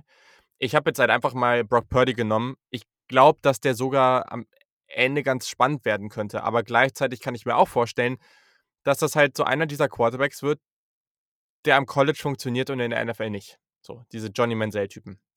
der würde schon theoretisch in diese Gruppe reinpassen. Ja, ich bin in 'ne ähnliche Richtung gegangen. Ich habe nämlich, ähm, Nick Starkel genommen, den Quarterback von Mhm. San Jose State. Okay, ja, kann ich nachvollziehen. So, Luca Herrmann hat, äh, gefragt als großer LSU-Fan: „Wer sind die Keyplayer in der Offensive Line von LSU und wann könnte die Tiefe zum Problem werden?“ Ja. Die Frage fand ich ganz Mo spannend eigentlich. Ja, okay, dann leg los. Weil ich weil ich, ähm die haben ja ihren ihren Starting Left Tackle haben sie ja verloren übers Portal, Ja. der Rosenthal. Ähm, und dann steppt jetzt wahrscheinlich jemand rein, der Junior ist, 6'6 groß, also 'ne Maschine, ähm, Cameron Wire, hm, der den, glaube ich, auch ganz gut ersetzen kann, sich aber, denke ich schon auch auch wichtige Snaps teilt mit, äh, 'm Freshman sogar. Garrett Dellinger, für mich einer der spannendsten Prospects überhaupt von LSU in der in der Recruiting Class, auch 6'6. Das ist so 'ne ganz also, ich finde, die Personalie hat eigentlich LSU gut getan, weil Wire so 'n bisschen der eigentlich bessere Prospect für mich war als Rosenthal und Rosenthal aber der erfahrenere und Dellinger gleich schon als Freshman viel Erfahrung sammeln kann. Deswegen finde ich es eigentlich ganz ganz gut, was da passiert ist. Ähm, Luca, belehre mich bitte eines Besseren, wenn du das anders siehst. Ähm, die anderen Starter bleiben alle. Ed Ingram, Liam Shanahan, Chase Hines, Ja, Austin ja. Depelos. Ob jetzt die Depth zum Problem wird, kann man in der O-Line nicht so nicht so genau sagen, ne? Wenn sich jetzt jemand verletzt, so wie letztes Jahr Creed Humphrey meinet ne, war gar nicht, war war der der Offensive Tackle, der Center von von Alabama, der sich verletzt hat. Nicht Creed Humphrey, Quatsch. Oder? Äh, ähm, Landon Dickerson. Ja, oder? Hat der sich nicht der hat sich doch verletzt, oder? Ja, ja. Ähm, das Mhm. das kann man bei denen immer nicht so genau sagen, weil die ja eigentlich immer alle sehr konstant sind. Es sei denn, du heißt irgendwie Greg Little, ähm, der jetzt ja für 'n Siebtrunden-Pick, glaube ich, zu Miami gegangen ist. Ähm, ne, weiß ich nicht. Wann wird die Depth zum Problem? Spätestens, wenn 1 oder 2 ausfallen davon. Ja, aber also, äh, theoretisch schon. Also, die die Line ist an sich schon ganz spannend. Du hast mit Ed Ingram klares NFL-Talent. Jason Hines ist da auch unterschätzt. Also, ich habe mir den durchaus schon auf ja, für meine Gruppe für für die Offensive Guard-Position aufgeschrieben für die kommende Draft. Du brauchst bei den Tackles schon noch etwas mehr Konstanz und also, Wire war ja auch schon 'n relevanter Spieler für die Tiefe dieser Gruppe. Deswegen mal gucken, ähm, ja, also, mal schauen, ob das dir jetzt nicht schon schadet, ne? Anthony Bradford kann auf Guard für Tiefe sorgen. Ich bin schon der Mei also, die LSU Offensive Line letztes Jahr war nicht so besonders gut. Und ich bin schon der Meinung, dass du hier 'ne deutlich verbesserte Starting Five haben musst, um 1. die Tiefe nicht so sehr herauszufordern und vor allem auch diese Offense zum Laufen zu bringen, so. D d die haben ganz gute Running Backs, aber ohne die Offensive Line wird das nix werden, so. Und ich könnte mir so ich ich würde sogar so weit gehen und zu sagen, die je nachdem, ob diese Offensive Line einfach nur solide ist oder ob sie sehr gut ist, wird ganz, ganz, ganz viel damit zu tun haben, wie weit LSU dieses Jahr kommt. Weil die Defense hat ohne Ende Talent, aber das offensive Talent kannst du halt nur wirklich richtig unlocken, wenn deine Offensive Line performt. Und das haben sie letztes Jahr nicht gemacht und daher die Frage ist schon relevant, definitiv. Also, Ja. äh, und weiß ich nicht, UCLA sah jetzt gut aus, aber ich weiß nicht, ob wir grade das jetzt so sehr getestet sehen werden nächste Woche. Also, aber die Wochen Ja, danach, ich auch grade nicht. wenn's dann in der SEC richtig losgeht, da ja, da kannst du dich halt nicht verstecken. Ganz schwierig. Ja, ja. Okay, ja, jetzt 'ne etwas persönlichere Frage vom Kjell. Ähm, wie habt ihr beide euch eigentlich kennengelernt? Ja, erzähl doch mal. Das ist deine Story jetzt. Ja, ich wei also eigentlich war das doch ist jetzt super simpel, aber eigentlich war das doch einfach so, dass du auf Twitter auch relativ intensiv angefangen hast, ja, über College Football abzunörden. Ja. Und da Ja. kommt man ja von einem zum nächsten und dann unterhalten sich irgendwo Menschen und dann, unterhält man sich mit anderen und dann hat man habe ich halt, ähm, ja, nach Leuten für 'n Podcast gesucht, ähm, und du hast dich ja da auch viel mit, ja, unterschiedlichsten Teams, ne, West Virginia und Co. beschäftigt. Und dann irgendwann kam es ja dazu, dass man nach diesem Kontakt über Twitter dann gesagt hat: „Jo, willst nicht mal hast nicht mal Bock, für 'ne Folge am Start zu sein?“ Das hat gut funktioniert. Das war, äh, ja, generell einfach sehr, sehr entspannt, aber es es ist mit den mit 99 % der Gästen cool, aber gleichzeitig gibt's halt auch viele Gäste, bei denen das bei denen der Ablauf einfach nicht so rund ist, wo du diese awkward Pausen hast, die du vielleicht mal ab und zu rausschneiden musst und so. Das, das wirst du immer mal wieder haben. So. Und das war bei uns eigentlich sehr, sehr wenig bis gar nicht der Fall. Das hat eigentlich sehr, sehr Gar schnell, sehr gut glaube ich. geklappt. Ne? Das hat schnell Genau. geklickt irgendwie. Genau, Ja. genau, total, total. Und also das schönste Kompliment, oder das ist das schönste Kompliment, aber ein cooles Kompliment, was ich neulich bekommen habe. Ich war bei, ähm, bei den Eagles Germany im Podcast, da auch Shoutout, hört unbedingt mal rein. Ähm, haben über die Eagles, über die kommende Draft gesprochen und so. Und der hatte dann am Ende gefragt, nach der Aufnahme war das, glaube ich, ähm, hatte gefragt so, oder beziehungsweise gesagt, dass, ähm, ob wir denn immer zusammen aufnehmen würden im gleichen Raum. Und da habe ich gedacht so, nee, wir haben uns ehrlich gesagt noch nie gesehen. und äh, ob wir denn wenigstens damit Video aufnehmen würden. So, ich so, so, nee. Äh, und er meinte, ja, Ganz, komisch. Also ich dachte, dachte Ne? Glaube, zwei, drei Mal, Ja, ja, wenn genau. wir irgendwie amerikanische Gäste hatten. Genau, genau. Und er meinte so, ja, ich dachte irgendwie immer, ihr seid im gleichen Raum. Crazy. So, und ich glaube, es wird auch genug Leute geben, denen das auffällt, dass wir nicht im gleichen Raum sitzen. Ähm, aber trotz alledem ist das, ist schon ein ganz cooles Kompliment. So. Und Das kommt ähm, bestimmt genau. vor, irgendwann demnächst hoffentlich, ähm, dass wir uns auch mal Ja, zusammensetzen wär können cool. in Köln oder Hamburg, dass, dass wir zusammen eine jetzt mit Corona halt auch einfach kacke, ne? Musst du halt, Richtig, richtig. halt sagen. So, Richtig. ne? Ich hatte ja gehofft, dass das, äh, dass dadurch, dass meine Ex-Freundin nach Münster gezogen ist, vielleicht mal möglich ist, von Münster nach Köln zu kommen, aber das hat sich ja jetzt ja, ja, zerschlagen. Ähm, aber das kriegen wir bestimmt mal hin, also safe. Auf jeden Fall. Genau. So, und dann, ja, war es irgendwie immer öfter, dass du hier im Podcast am Start warst. Und Gefühlt, ja, gefühlt jede. Woche, jede zweite Woche, bis, Ja. bis Henrique immer meinte, irgendwann willst du ihn nicht mal fragen, ob du eigentlich auch fester Teil des Podcasts sein könntest, theoretisch. Und dann, ich glaube, zwei Wochen später hast du gefragt. Ja, hab mir irgendwann auch Gedanken gemacht, dass das auch irgendwie erstens cool passt, dass es einfach Spaß macht und dann, wenn man halt so zu zweit kann man sich auch Aufgaben ein bisschen aufteilen, aber man kann auch einfach diese Chemie weiter ausbauen und hat zwei Leute, die sich darüber Gedanken machen, was passiert und das ist ja auch nicht einfach nur ein Podcast, ne? Also wir haben ja dann auch mit Supportern und äh, ähm, hier unseren Supporter-Sessions und Fantasy-Liga und jetzt auch Newsletter und so weiter und so fort, tausend verschiedene Dinge. Ähm, und da ist das dann irgendwie auch ganz nice. Also genau, so ist das dann gekommen. So sieht's aus. So, jetzt habe ich genug geredet und jetzt darfst du vom Andi Schaller hier mal die Frage beantworten. Wie läuft das eigentlich allgemein mit dem Recruiting aus der Highschool? Ähm, vielleicht könnt ihr das kurz erklären, auch wie die Stars ähm, festgelegt werden. Ich sage vorher ganz kurz, geh gerne mal ganz, ganz weit zurück. Also wir sind jetzt ja über die 150 Folgen hinaus. Geh mal ganz, ganz, ganz an den Anfang. Äh, Es ist, glaube ich, die zweite oder dritte Folge. Da wird schon einiges generell, also das ist wirklich so eine Folge, um das Recruiting zu erklären. Ähm, geh da unbedingt mal zurück, weil wenn Yannick jetzt hier das gesamte Recruiting erklärt, dann sitzen wir ja morgen noch äh, und wir haben noch einiges vor uns. Aber genau, du kannst ja mal ganz kurz erklären. Also die Spieler spielen ja anders als in anderen Ländern, in Amerika, egal welchen Sport es angeht, nur in der Schule ihren Sport. So, das heißt, es gibt keine Vereine, wie jetzt in Europa beispielsweise, dass du in der F-Jugend von Viking Stavanger entdeckt wirst, von einem Scout von Manchester City und dann nach, nach England wechselst schon ganz früh. Das gibt es nicht. Das heißt, es geht immer alles über Schulsport in Amerika. Wenn du irgendwann an die Highschool kommst, fängt es an, dass du, glaube ich, mit deinem Junior, mit, der, mit deinem äh, Junior Year an der Highschool, da bist du 15, wenn mich nicht alles täuscht, ähm, oder 16, 15, glaube ich, ne? Ähm, 15 an sogenannten ähm, Camps teilnehmen kannst. Das sind äh, bekannte Camps, wie das Elite 11 Camp für Quarterbacks zum Beispiel, aber auch andere Camps. Und bei diesen Camps dich mit Spielern oder Talenten aus deiner Region, aber auch aus dem ganzen Land triffst und messen kannst. Da kommen dann Highschool-Coaches hin, die die Prospects in Anführungsstrichen unter ihre Fittiche nehmen, sich die ein bisschen angucken.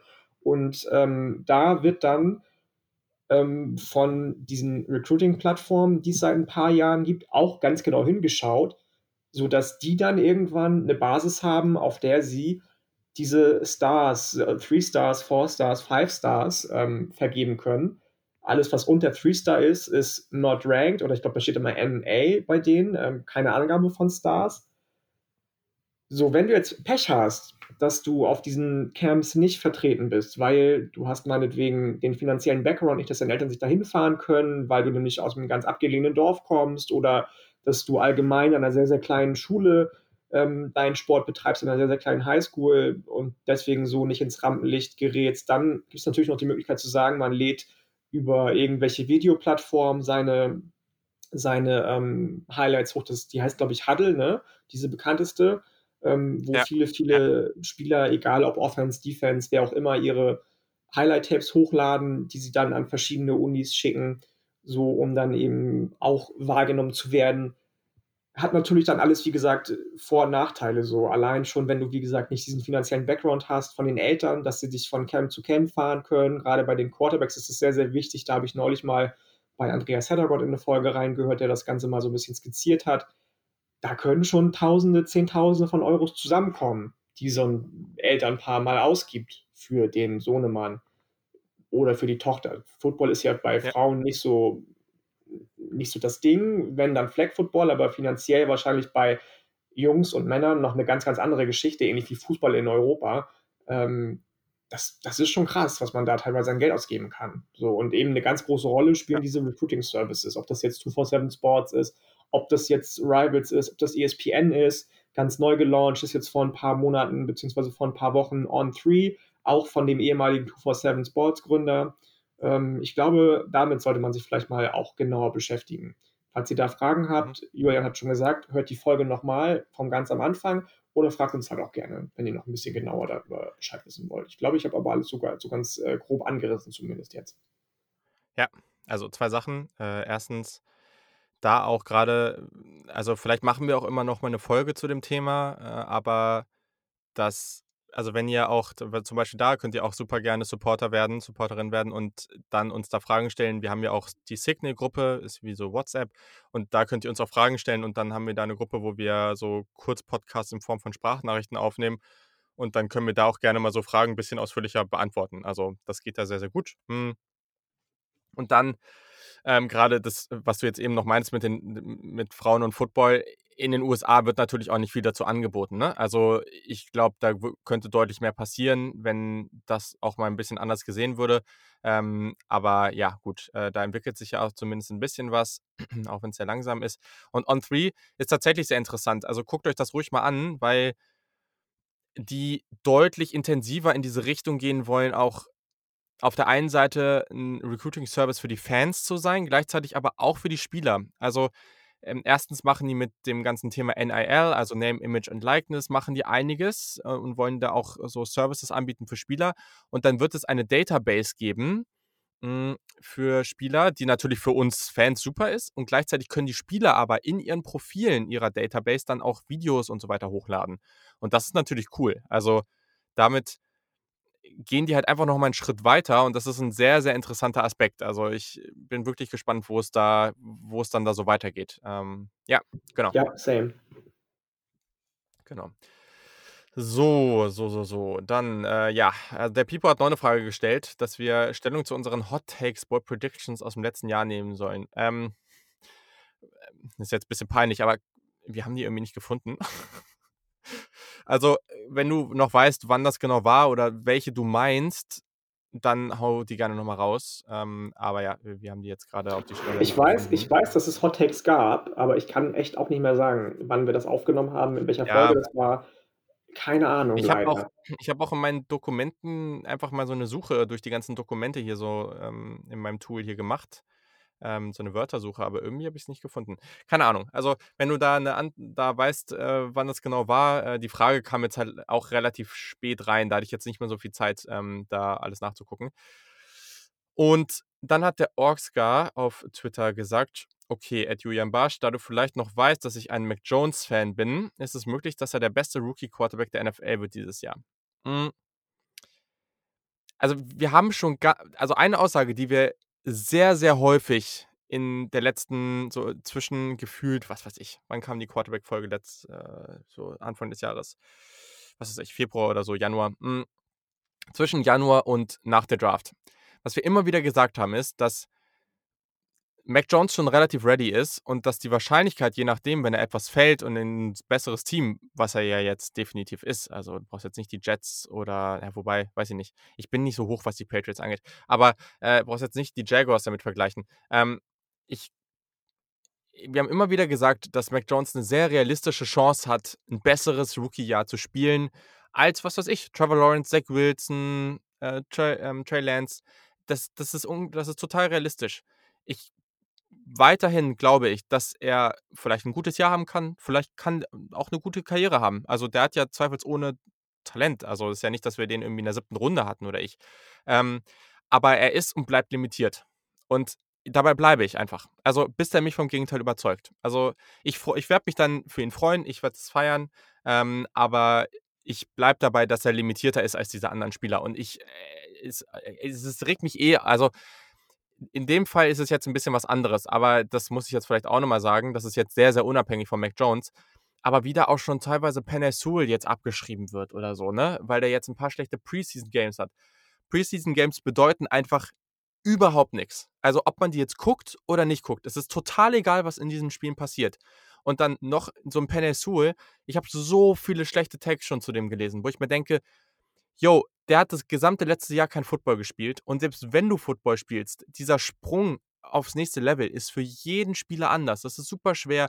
Mit mental, äh, also kann das irgendwie schwieriger für jemanden sein, mit dem Druck umzugehen. Äh, was weiß ich, was der gerade äh, in seinem Leben hat. Ähm, und also gerade auch Offensive Tackle, keine leichte Position.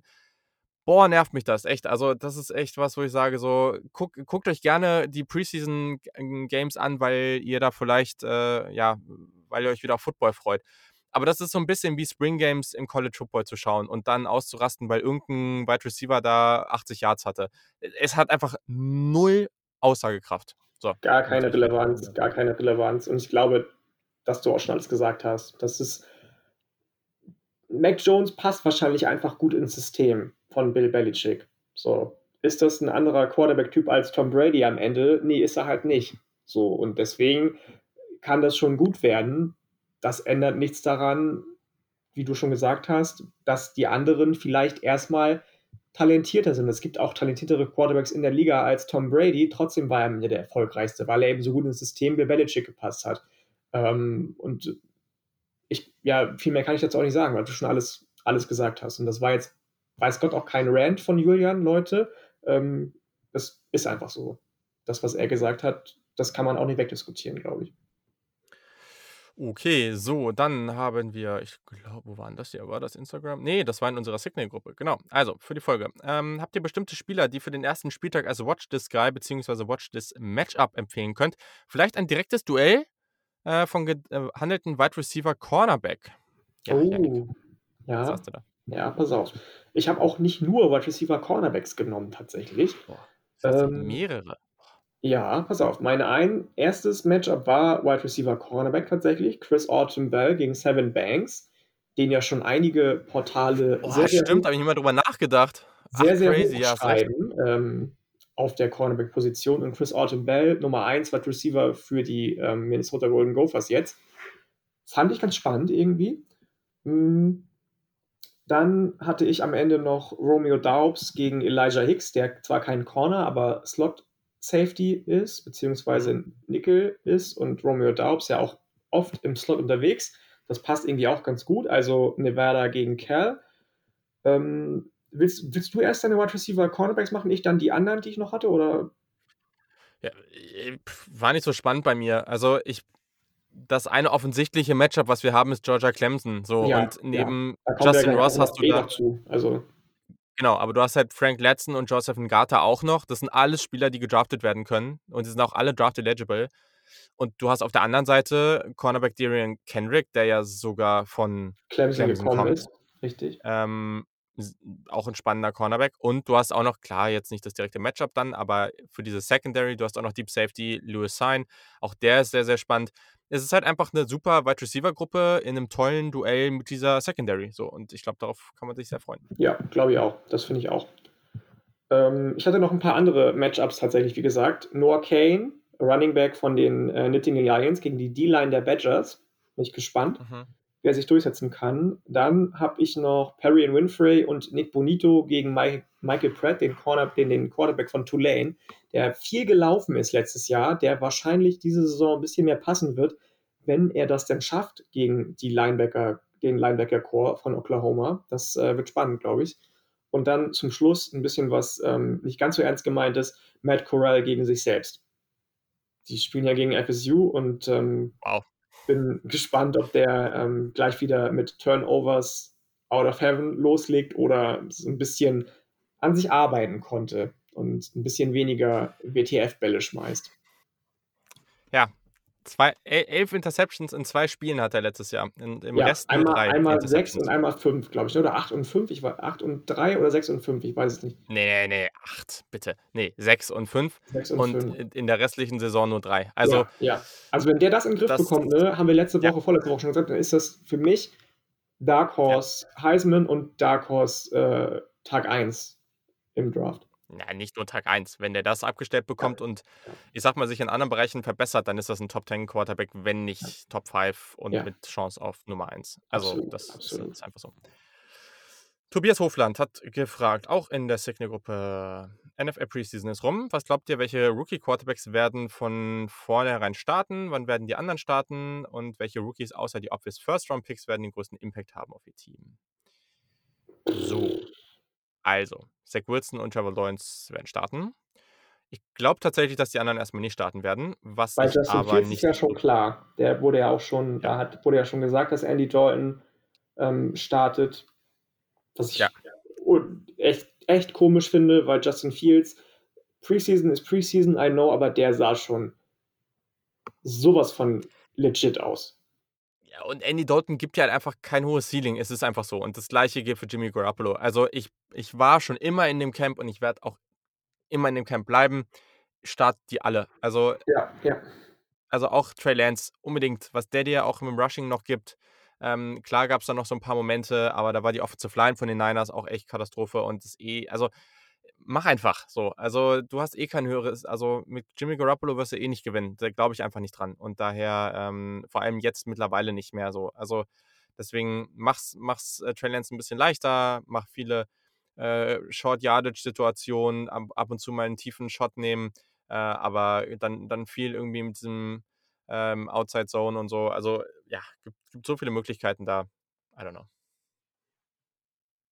Nee, genau, sehe ich auch so. So. Also das ist, ja, starte sie alle am besten, das würde ich auch sagen. Das, ne, ich, die obvious ones sind ja nun mal Zach Wilson und Trevor Lawrence, klar. Mac Jones haben wir eben auch schon drüber gesprochen, aber warum Trey Lance und, und ähm, jetzt Justin Fields auch so ins Hintertreffen geraten, auch schon in den Augen der Coaches gleich zu Beginn, geht auch nicht in meinen, in meinen Kopf rein tatsächlich.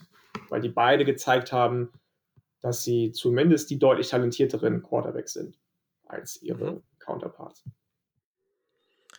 Jo, so, dann. Ähm, Welche, welche anderen Spieler siehst du noch irgendwie Impact haben? Die keine genau. Ähm, da würde ich jetzt ähm, mal einmal zu Washington gehen. Ähm, Antonio Gibson wird starten, definitiv. Aber ich glaube, dass Jared Patterson da durchaus eine solide Rolle haben könnte. Mhm. Dann glaube ich, dass der ehemalige UCF-Wide Receiver Jacob Harris, den mochte ich auch sehr gerne, der ist ja jetzt mittlerweile Tight End bei den Rams. Der ist halt noch roh, ne? Der ist super athletisch, tolle Größe. Ich glaube, das wird am Anfang erst noch sehr selektiert sein, aber ich kann mir vorstellen, dass der mit mehr Erfahrung über das Jahr so nach und nach eine größere Rolle bekommt. Und ähm, genau, dann gibt es natürlich ein paar offensichtliche, ähm, jetzt auch nicht nur diese First-Round-Rookies, dann gibt es natürlich auch noch so jemanden wie so Javonte Williams, Michael Carter, Trey Sermon, Amon Ross Brown. Aber einer, ein Name, der auch noch interessant ist, ist Marco Wilson, Cornerback von Florida ehemals. ehemals. Ähm, Arizona hat schon ein gewisses Vakuum auf Cornerback. Und Wilson, ja, sah jetzt schon ganz gut aus und ich glaube, das könnte durchaus ein Stil im Draft sein und ich glaube, der könnte auch relativ schnell da eine Rolle als Starter einnehmen. Mhm, kann ich mir auch gut vorstellen, ja. Also, wie gesagt, die, die First-Round-Picks sollten wir sowieso außer Acht lassen. Ja. Javonte Williams, Running Back, Denver Broncos. Weiß ich nicht, ob Melvin Gordon noch so viel im Tank hat tatsächlich. Philipp Lindsay ist jetzt weg. Könnte auch schon starten, glaube ich. Also kann ich mir schon vorstellen. Ähm, ansonsten hast du, glaube ich, aber alle genannt. So. Ich glaube, dass Rondell Moore schon eine gute Gadget-Rolle bekommen kann bei den Mhm, Cardinals. ja, ja. Auf jeden Fall, auf jeden Fall. Ähm, bei Dwayne Eskridge, den wir ja beide sehr hoch hatten, bin ich mir noch unsicher tatsächlich, ob der gleich Impact haben kann. Hätte ich mir gewünscht, aber es sieht bis jetzt irgendwie nicht so aus. Terrace Marshall finde ich ganz, finde ich ganz gut. Das, der, der scheint seine Verletzung in den Griff bekommen zu haben, die er ja Pre-Draft, äh, die ihn ja Pre-Draft so ein bisschen Ja. zurückgeworfen hat und hat gleich mal in den letzten Preseason-Spielen beeindruckende Zahlen aufgelegt, scheint auch gut zu klicken mit Sam Darnold, auch wenn der die gleiche Offense spielt wie Bridgewater, was ich ein bisschen blöd finde. Ähm, ansonsten, ja, nee, du hast Stalle genannt, glaube ich. Okay, sehr gut, sehr gut, sehr gut, sehr gut. Ja, also, weiter geht das. Ähm dann hat der Max noch gefragt, welche Top Highschool Committees bzw. Prospects sollte man im Auge behalten für die kommenden Jahre? Hat am Samstag Bridgeland vs. Clean Kane geschaut und Connor Weekman war schon heftig. Wer ist das? Das ist ein Texas A&M Quarterback Commit, der hatte ja 358 Yards ähm, und fünf Touchdowns, 10 Carries für 104 Yards und zwei Touchdowns und einen 47 Yards Touchdown Catch. Also äh, der hatte auf jeden Fall mal ein richtig nices Game. Ähm, ja, hier vielleicht mal einfach ein paar Highschool Prospects, auf die wir die nächsten Jahre gehypt sind. Ähm, ja, Janik, du hast da doch bestimmt ein paar. Ähm, ich habe jetzt vor allem vermehrt auf die 222er Klasse erstmal gegucht. Achso, was hm. habe ich gesagt? Äh, also, nee, mach, äh, Klasse ist ja total egal. Ja, sorry. Mhm. Nee, du hast die nächsten Jahre gesagt, aber ich, alles ist, so, ja, ist, ja, okay. ist ja okay. Ähm, Leute, auch wenn wir nicht die größten FSU-Believer sind, Entschuldigung auch an Dennis an der Stelle nochmal, aber was die im Moment machen mit Mike Novell, ist schon auch krass im Recruiting. Travis Hunter ist jetzt der Number One, mhm. äh, Number, One Prospect im Moment, nachdem ja Quinn Ewers ähm, reclassified ist in die 221er Klasse. Defensive Back. Körperbeherrschung 1000 Prozent. Speed 49 km/h gefühlt. Spielt Monster, ja auch. Monster. So, Wingspan überragend. Ähm, ja. Genauso, also was heißt überragend? Krasse Wingspan einfach, riesiger Typ. Ähm, ich glaube, das kann richtig, richtig steil gehen bei dem, mit dem. Guckt unbedingt jetzt in der letzten Saison, Saison nochmal, die er spielt, auch in der Highschool, Spiele von ihm. Und dann ähm, bin ich noch gespannt auf Malik Silla, von, von äh, der zu Texas A&M schon committed ist. Bei dem bekomme ich krasse Miles Garrett-Vibes. Also Defensive Ends und beziehungsweise Outside Linebacker und Texas A&M. Von Miller kommt ja auch von da. Jetzt ist wahrscheinlich DeMarvin Leal der nächste, der in die NFL und auch hochgezogen geht und hochgezogen wird. Da bin ich auch gespannt drauf. Jo, ich habe ein bisschen mehr auf 2023 tatsächlich geguckt. Ähm, weiß auch nicht warum, aber ich finde die Klasse sehr, sehr spannend. Also klar, ne, äh, mit Arch Manning hast du jetzt diesen einen großen Namen, der auch sehr, sehr interessant ist. Und ich hoffe so ein bisschen, dass der jetzt halt nicht offensichtlich zu so einem Riesenprogramm geht. Vielleicht so eine kleine Überraschung gibt zumindest. Ähm, aber was richtig spannend ist, du hast, und da gab es jetzt in den letzten Tagen eh immer, immer mal auch wieder so ein paar Posts zu, du hast diese enorm starke Gruppe an Kalifornien Five-Star Quarterbacks in den letzten Jahren. So, ne? mhm. ne? Also seien das jetzt irgendwie CJ Stroud, äh, Bryce Young, TJ Youngerley ähm, und so weiter, ne? Es ist sehr, sehr gut. JT Daniels, die haben richtig produziert. Äh, und leider, was heißt leider, aber äh, die, die ganzen California-Programme, ähm, ähm, die bekommen, oder auch allgemein West Coast-Programme, kriegen die Spieler da nicht gehalten. Bin mal gespannt, wie sich das entwickelt. Also Malachi Nelson, ähm, auch Five-Star Quarterback, der, bei dem, wenn er jetzt nicht wieder decommittet, passiert das Gleiche. Der geht zu Oklahoma. Ähm, jemand, bei dem es aber vielleicht klappen könnte, ist Nikolaus äh, Lamaleava. Ähm, der ist nämlich noch offen und ähm, ja, sind auch schon viele West Coast Schools da so um, rund um ihn herum am Start. Also mal gucken. Ich finde den auch sehr, sehr interessant. Und dann, natürlich, was auch super cool ist, ist, dass ähm, Matayo Uyangalale, der, der Bruder von DJ, dem Clemson Quarterback, ein Five-Star Edge Rusher ist. Also das ist natürlich auch nochmal richtig crazy. Auch von San Bosco, also der gleichen Highschool. Mal gucken, wo es für ihn hingeht. Und was mir dann aufgefallen ist, als ich das nochmal genau angeguckt habe, Wide Receiver One in der Klasse, Brandon Innes, ist ja schon zu Oklahoma committed. So, es gibt noch zwei weitere Five-Star Wide Receiver, die mhm, aktuell von 24-7 ein 100% Cristobal zu Oklahoma haben. Yes. Also, es ist ja noch nicht viel passiert. Und was ich vor allem aus Ohio State-Sicht sehen muss, gerade passiert da in der Top 30, also ist da ganz, ganz wenig von Ohio State. Deswegen glaube ich, ähm, also bis auf bis fast, fast gar nichts. Also deswegen glaube ich, dass die da auch noch an der einen oder anderen Stelle ein bisschen Remi-Demi machen werden. Aber das wäre halt verrückt, ne? Also, wenn du ja. hier den nächsten Five-Star-Quarterback bekommst und du bekommst dir irgendwie zwei oder drei Five-Star-Wide Receiver. Das wäre crazy. Oklahoma ist gerade eh verrückt unterwegs und das wird natürlich mit der Aussicht auf SEC-Football in Oklahoma nicht schlechter. Also, ja, watch out, auf jeden Fall. So, genau. Und dann, was haben wir hier denn noch so für Fragen? Genau, die Hot Seat Question hatten wir schon. Ähm, Ja, und jetzt, ja, das kommt eh gleich. Also die andere Frage hier von, von äh, Dinosaurier hier müssen wir eigentlich gar nicht beantworten, was wir von JT Daniels gegen Clemson erwarten und was da die großen Dinge zu, to watch sind, weil da sprechen wir eh gleich drüber. Mhm. Genau. So, jetzt muss ich hier mal kurz gucken, wie es weitergeht, weil das war schon, was heißt schon, das war der Mailback. Ähm, und lass uns doch jetzt mal kurz durch die wichtigsten Spiele gehen und jeder von uns sagt einfach mal kurz, was er dazu denkt und was er tippt. Und äh, genau, dann gehen wir so weiter. Ist ja jetzt auch schon ein bisschen länger hier das Ganze. Wir haben schon über viele dieser Unis gesprochen oder eigentlich über alle dieser Unis gesprochen in der Offseason und naja, wir wissen nicht mehr, als wir zu dem Zeitpunkt wissen äh, oder wussten. Daher, genau, also fangen wir mal an. Ähm, ich ich sage jetzt noch nicht so viel dazu, wann das Ganze läuft, weil da sage ich gleich dann nochmal mehr zu. Ähm, aber von Donnerstag auf Freitagnacht, 2 Uhr, spielen Ohio State und Minnesota. Also schon etwas früher und ich finde es gar nicht so schlecht, weil dann kann man sich voll auf das Spiel konzentrieren.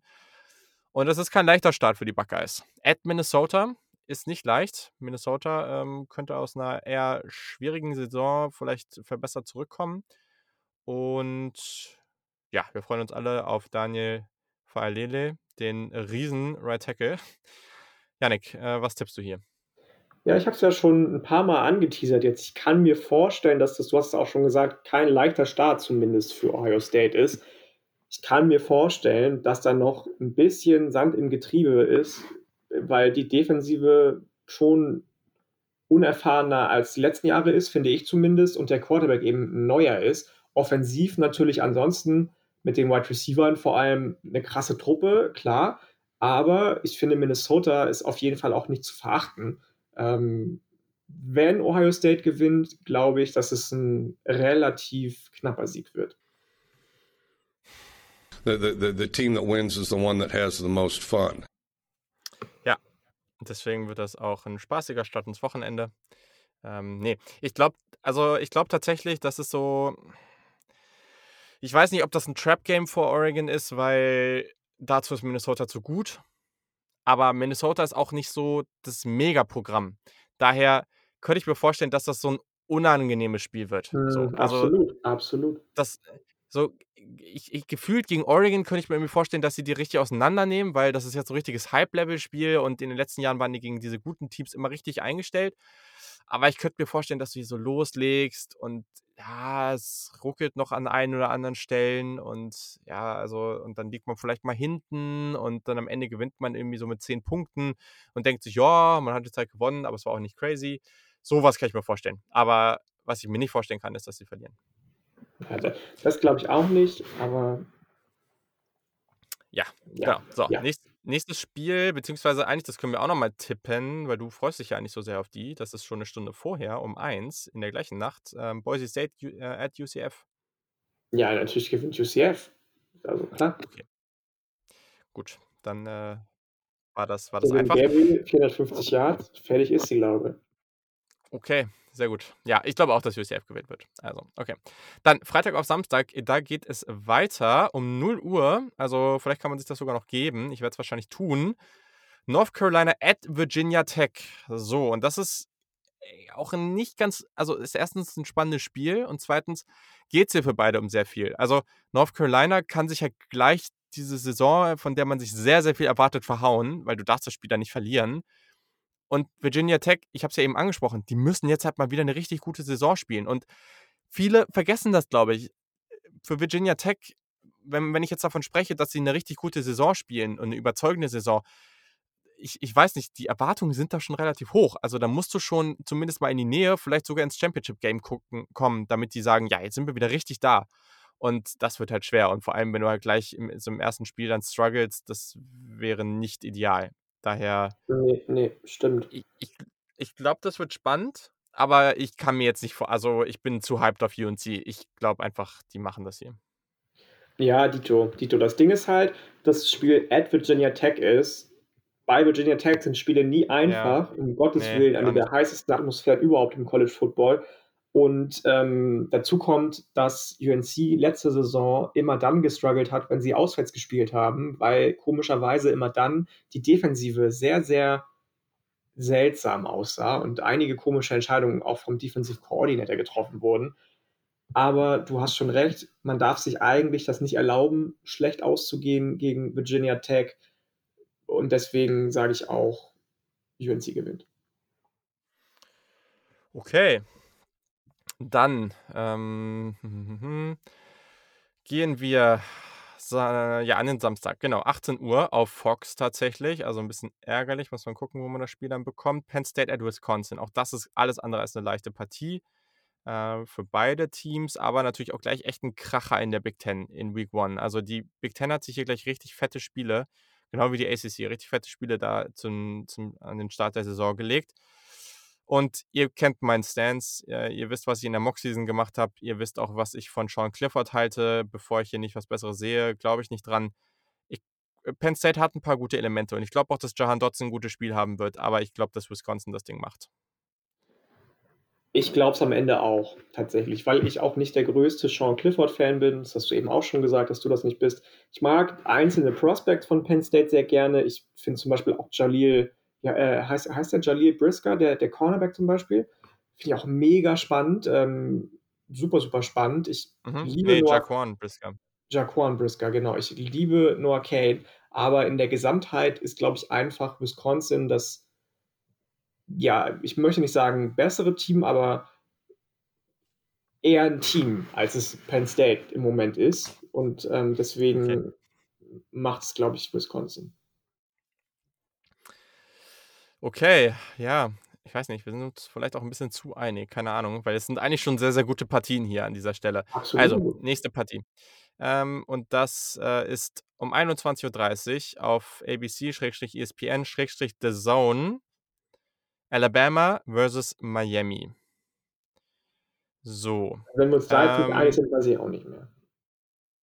Ja, ich glaube ehrlich gesagt, dass Alabama äh, Mitte zweites Viertel mit 20 bis 30 Punkten führt. Ich, ehrlich, ich glaube, die werden einfach Miami völlig auseinandernehmen.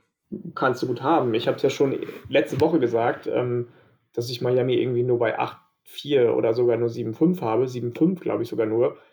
Und dass sie deutlich mehr Probleme haben werden, als einige ihnen prophezeien. Natürlich kann ich mit dieser Prediction voll aufs Maul fliegen und die Eric King geht einfach richtig ab und spült sich doch nochmal irgendwie in eine Draft-Diskussion mit rein in den frühen Runden. Aber ich, nee, glaube ich einfach nicht. Das, das kann ich mir einfach nicht vorstellen. Das ist, die haben Talent, Miami gar keine Frage. Manny Diaz ist ein guter Typ, die haben einen guten Offensive Coordinator mit Ryan Lashley. Aber nee, also Alabama ist dann schon auch, auch wenn ich von Bryce Young, wie ihr eben schon gehört habt, nicht unglaublich überzeugt bin, noch nicht zumindest, wahrscheinlich belehrt er mich gleich gegen Miami eines Besseren und schenkt denen mal eben irgendwie solide 40 oder 50 Punkte ein. Das glaube ich auch.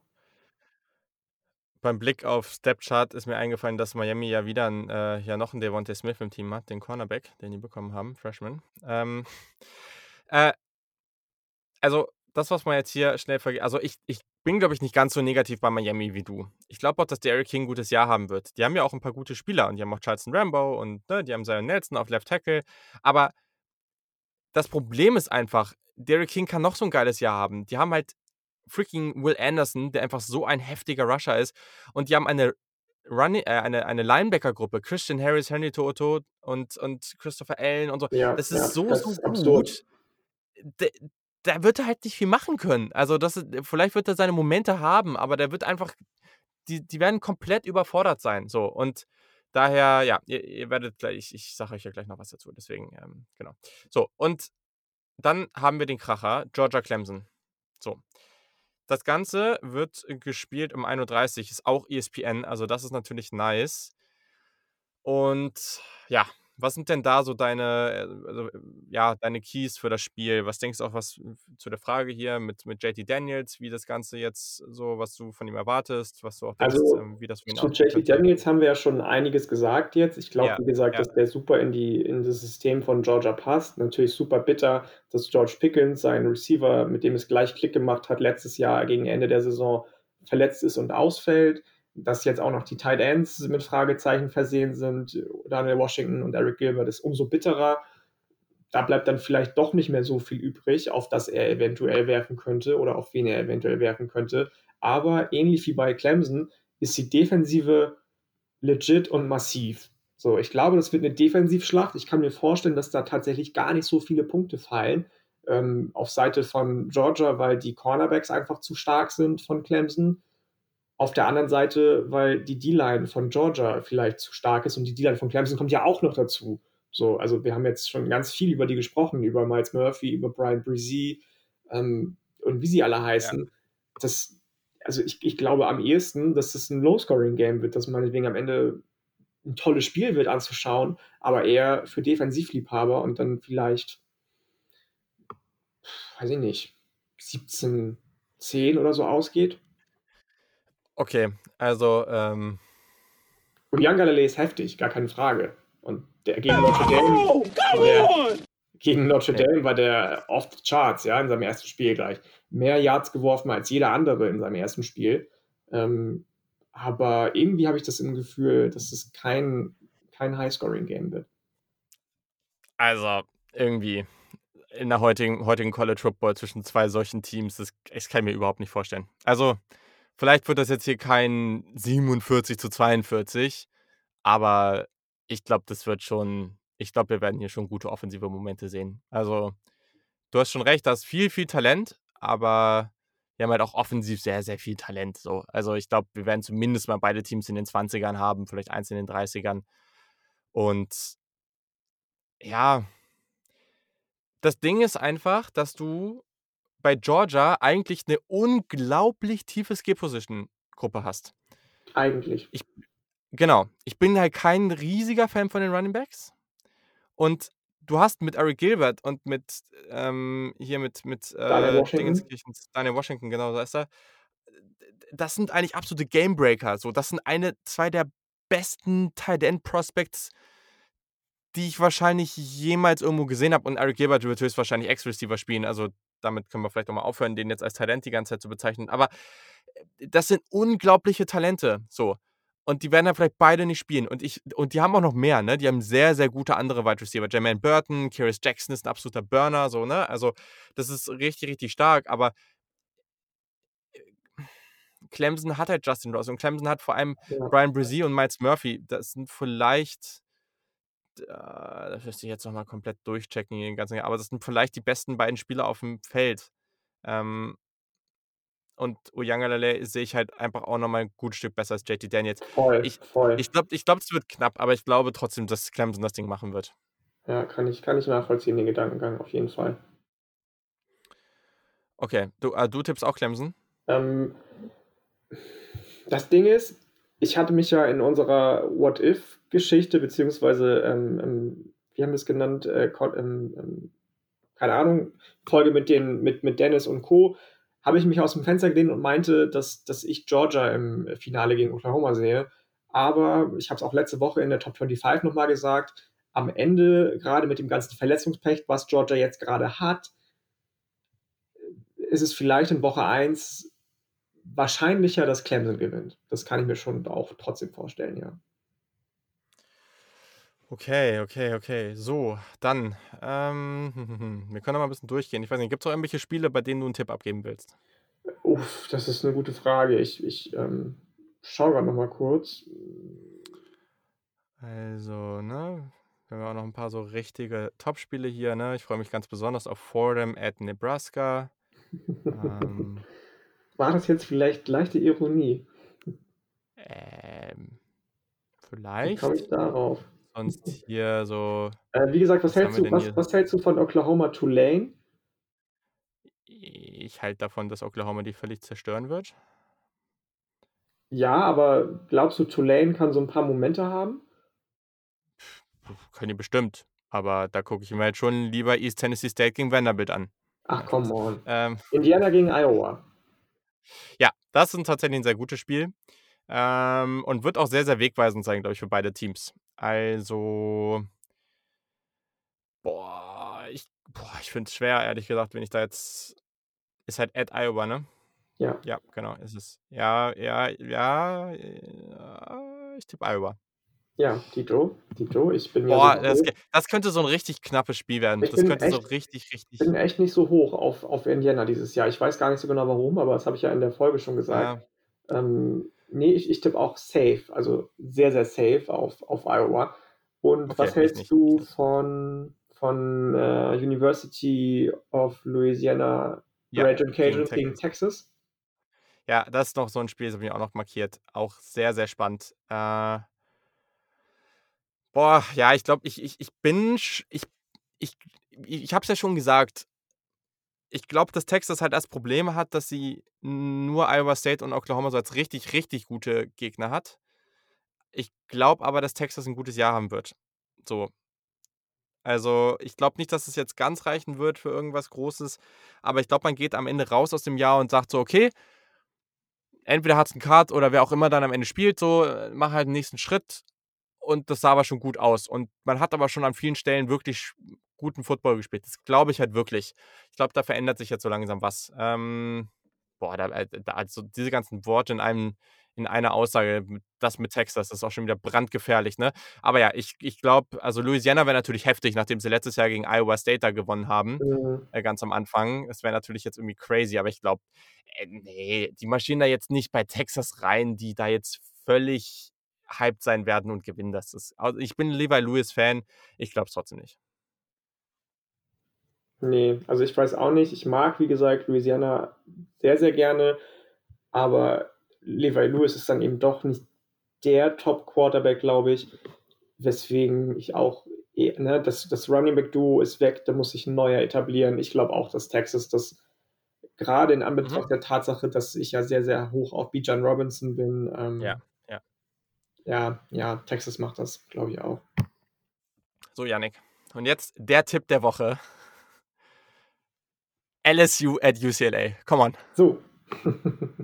Ich habe es ja schon in der Folge in Absprache mit Stefan gesagt, dass wir beide mit dem Herzen eher bei UCLA gewesen wären. Ich glaube auch, dass UCLA eine Chance hat, tatsächlich. Wenn das Run-Game so funktioniert wie gegen Hawaii, um Gottes Willen, die Defensive von LSU ist eine ganz, ganz andere als die von Hawaii, ja, auf beiden Ebenen, Front Seven und Secondary. Und Dorian Thompson und Robinson sah jetzt, wie gesagt, für mich noch nicht so mega, mega überstark aus. Verbessert, wie du gesagt hast, ja, aber jetzt auch noch nicht so krass verbessert. Da muss schon alles zusammenpassen für, für UCLA. Da muss Dulcich einen guten Tag haben, da muss Thompson Rob DTA einen guten Tag haben, da muss die Defensive einen guten Tag haben und da muss bei LSU vorne ganz, ganz viel schief gehen. Defensiv wird da, glaube ich, nicht viel anbrennen bei LSU. Dafür ist das Talentlevel einfach viel zu hoch. Ähm, aber da muss offensiv irgendwie was sein, dass Max Johnson noch nicht so ganz drin ist, der ja als Starting Quarterback bestätigt wurde jetzt. Dann muss Keishon Booty irgendwie Drop-Probleme haben. Ansonsten wird das, glaube ich, echt eng für UCLA. Kann ich mir schon vorstellen. Auch wenn ich mit dem Herzen, wie gesagt, eher bei denen wäre. Es würde mich wundern, wenn LSU nicht gewinnen würde. Not good enough. Not good enough! Okay, die Aussage gefällt ihm nicht. Und damit meine ich natürlich LSU, dass sie nicht gut genug sind. Also, come on. Die DTA wird die zerstören. Also, der wird einfach sich sagen, komm, ich, das erste Spiel war jetzt nicht ideal, aber gegen LSU ist genau der richtige Moment, um jetzt mal richtig zu zeigen, was ich drauf habe. Äh, ja, und ich, ich, ich bleibe Believer. Ist mir jetzt total Latten. Ich bin am Start. ja, das hast du ja gesagt. Du lässt dich nicht mehr von deinen Takes Anfang der Nee. Saison, sowohl was die Teams als die auch, auch die Draft Prospects anbelangt, äh, abbringen. Finde ich gut jetzt, dass du da so, so, so liebe Ja. bleibst und dich nicht beirren lässt. Zumindest jetzt mal hier an der Stelle, ne? Äh, sonst äh, dazu habe ich zu viel Hype gemacht die ganze Zeit. Aber ich, ich, ich glaube, die werden natürlich nicht aussehen im Run-Game wie gegen Hawaii. Also als ob, ne? Das, ja, da hätte teilweise Aber auch unser Kreis von hinstehen Hawaii können. war halt auch seltsam. Voll. Aber gleichzeitig muss man sagen, Bretton Brown sah richtig gut aus und Zach Charbonnet, also du solltest dich ehrlich gesagt, normalerweise sollst du dich so als dieser Typ Running Back nicht lateral und von der Explosivität her so bewegen können. Also das war richtig gut. Ich fand das richtig, richtig spaßig, den zuzugucken. So und ähm, daher, ja, ich freue mich aufs Spiel. Also ich bin einfach super gespannt. Und da sind so viel, da laufen so viele spannende Spiele darum. Ähm, mal gucken, welche Jerseys die da so tragen werden. Aber das könnte auch Jersey-mäßig ein sehr, sehr heißes Spiel werden. Ähm, ja. Genau. Cool. Okay. So. Und jetzt habe ich noch meinen Plan für euch zum Schauen, wenn äh, man nicht drei Spiele gleichzeitig schauen möchte. Also, Donnerstag auf Freitag geht natürlich schon los, ne? Weil wir haben Week One, es geht richtig ab, deswegen sind wir alle richtig heiß drauf und geben uns halt auch die ganze Nacht dann, ne? Oder nicht die ganze Nacht, aber man schaut erstmal und fängt erst um eins entspannt mit Boise State UCF an. Ähm, und äh, guckt, was da geht. So, ne? Klar ist es doof, dann irgendwann zu wechseln, aber es ist natürlich schon mal ein ganz guter Start, läuft auch auf ESPN. Dann leider, leider, leider äh, ist das ja dann auf Fox, wenn ich mich jetzt nicht irre. Das würde mich jetzt wundern, wenn nicht. Ja, genau, ist auf Fox. Ähm, Ohio State at Minnesota. So, ganz klar, Must-See-Programm, bin ich sehr, sehr gespannt drauf. Dann springen wir äh, zu Freitag auf Samstag. Ähm, ich sag mal so, 0 Uhr ist ja noch ja, also okay, ja, Freitag auf Samstag geht das schon, ne? Ist schon noch einigermaßen human. Kann man abends dann noch schön irgendwie was trinken gehen, irgendwie mit Freunden abhängen äh, und dann entspannt irgendwann zurückkommen und sich auf ESPN North Carolina at Virginia Tech geben. So. Und wenn man dann noch richtig motiviert ist, ist halt dann so, ich glaube, vom Punktescore mäßig schon eine andere Nummer. Kann man sich dann natürlich um 3 Uhr auch noch Michigan State at Northwestern geben. Ist dann, glaube ich, aber eher so Einschlafmaterial. Aber. Ein 10-10-Spiel, meinst du, ja? Wenn es hochkommt, ja. Vielleicht auch so 7-3. Ja, mal gucken. Äh, ja, mal schauen. Dann gehen wir weiter und sind dann am Samstag 18 Uhr natürlich, und das ist halt leider wieder auf Fox, aber natürlich äh, Penn State at Wisconsin, das ist klar. Ja, auf jeden Fall. So, absolutes Must-See. Danach muss man sagen, alternativ auch cool, wenn das jetzt eindeutig sein sollte, was ich mir irgendwie nicht vorstellen kann. Dann kann man sich natürlich Oklahoma at Tulane geben. Keine Ahnung, aber Oklahoma mit Spencer Rattler, gucken, wie das so im Also ich Spiel ist. gucke mir auf jeden Fall auch tatsächlich wegen der Tulane-Spieler an. Die von Oklahoma habe ich jetzt zu Genüge gesehen, bis vielleicht äh, das Linebacker-Core, was ich eben angesprochen habe. Ja. Klar, spannende Wide Receiver auch und so, gar keine Frage, aber ich finde, gerade bei Tulane laufen auch für die ACC-Verhältnisse ein paar echt spannende Prospects rum. Und dann ein Spiel, auf das ich auch sehr, sehr gespannt bin. Ähm, und ich weiß gar nicht, ob wir schon wissen, was bei RAN laufen wird, ob da was laufen wird, keine Da Ahnung. kommt Western Michigan Äh, gegen Michigan. Wirklich? Ja. Ja, okay, das ist natürlich nice. Ähm, das wäre jetzt nämlich auch mein Tipp gewesen. Ähm, und äh, das ist in Deutschland der Hype-Train startet für Caleb Allaby. Ich sag dir das.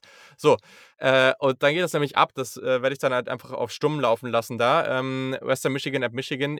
Ich bin gespannt darauf. Und Caleb Allaby, das ist halt wirklich ein legit NFL-Draft-Prospect. So, keine Ahnung, ob das jetzt am Ende dritte Runde oder siebte Runde sein wird.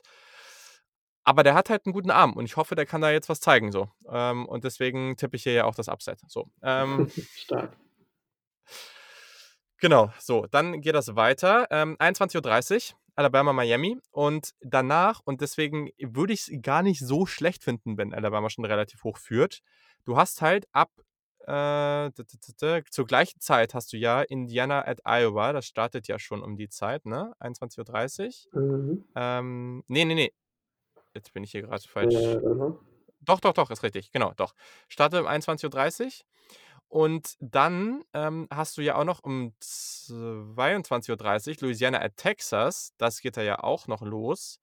Also äh, das auch nochmal durchaus cool. Wir haben ja schon drüber geredet. at Maryland. Hust. Ja, ja. Leider Texas auf Fox wieder. Okay, aber hier wieder spannend.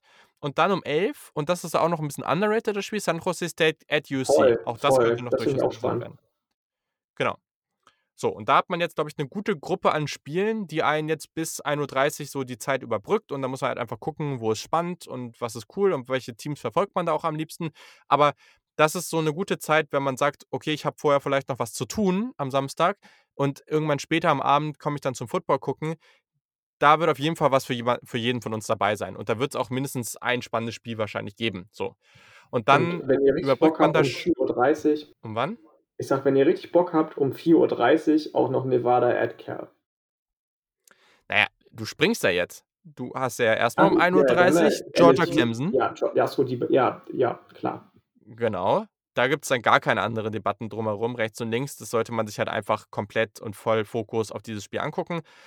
Dann eine Stunde später, das ist halt jetzt ein bisschen ärgerlich, da muss man jetzt halt gucken, wie man das macht oder ob, das ist wahrscheinlich auch ein Spiel, je nachdem, wie es so läuft. Also das werde ich wahrscheinlich nebenbei laufen lassen, aber mir dann vielleicht, je nachdem, wenn es jetzt total eindeutig war, dann, ja, mal gucken. Aber vielleicht gucke ich mir das am nächsten Tag auch nochmal ausführlicher an, LSU at UCLA und dann kannst du dir, wenn du willst, das werde ich garantiert nicht tun, äh, Nee, 4.30 auch Uhr noch nicht. Nevada Quatsch, ich muss um 11 arbeiten am nächsten Tag. Jetzt sei doch mal nicht so, meine Güte. Nein, genau. Also, das, äh, wenn das mal kein richtig, richtig geiler Schedule ist für so eine Woche 1. Also College Football ist back und zwar richtig. Ich habe Bock, ich bin, also der Schedule ist wirklich für die erste Woche mega, mega gut. Der die Woche jede drauf Woche. ist auch noch Also- nice, finde ich, aber das ist schon eine nice Woche 1. Ja, voll. Also, also es gibt kaum Wochen generell, die so aussehen, ne? Also das ist, Das liegt ja Das aber auch daran, dass du, dass du die meisten Out-of-Conference-Games zu Anfang der Saison hast. Klar, logisch, ne? diese Aber es halt schon, keine FCF, äh, zumindest nicht viele FCS-Teams dabei sind, sondern gleich Ja. richtig ja. Feuer gegeben wird. Ich gucke gerade, was haben wir in Woche 2? Wir haben natürlich Samstag, 18 Uhr, Oregon, Ohio State, ist natürlich ein Brett. Ähm, was haben wir denn da sonst noch so? Ja, da spielen halt viele gute Teams gegen so richtige Graupen. Ähm, aber da hast du halt sowas wie irgendwie Texas A&M, Colorado. Du hast Iowa, Iowa State. Das um halb elf, ist auch ein schönes Nice. Spiel. Ähm, das, macht, das könnte Laune bringen. Ähm, North Carolina spielt gegen Georgia State, das wusste ich gar nicht. Georgia State, bisschen underrated, der Quarterback hat's drauf, ähm, beziehungsweise relativ athletisch. Äh, das macht, das könnte auch noch spannend sein. Hast du Bock Ähm, auf Kansas gegen Coastal Carolina? äh, geht, ja. Ja, okay, Woche 2 hat, ähm, ich, ich glaube, Woche 2 wird so eine Woche sein, so ein, zwei richtig absolute Fokusspiele. Und beim Rest guckst du einfach drauf, wo ein Upside-Watch ist. Weil das sind so viele Partien, irgendwo wird es einen geben. Ja, ja ich Ähm. freue mich auf Toledo gegen Notre Dame tatsächlich. Da bin ich gespannt. Ja. Ähm, Ja. ja.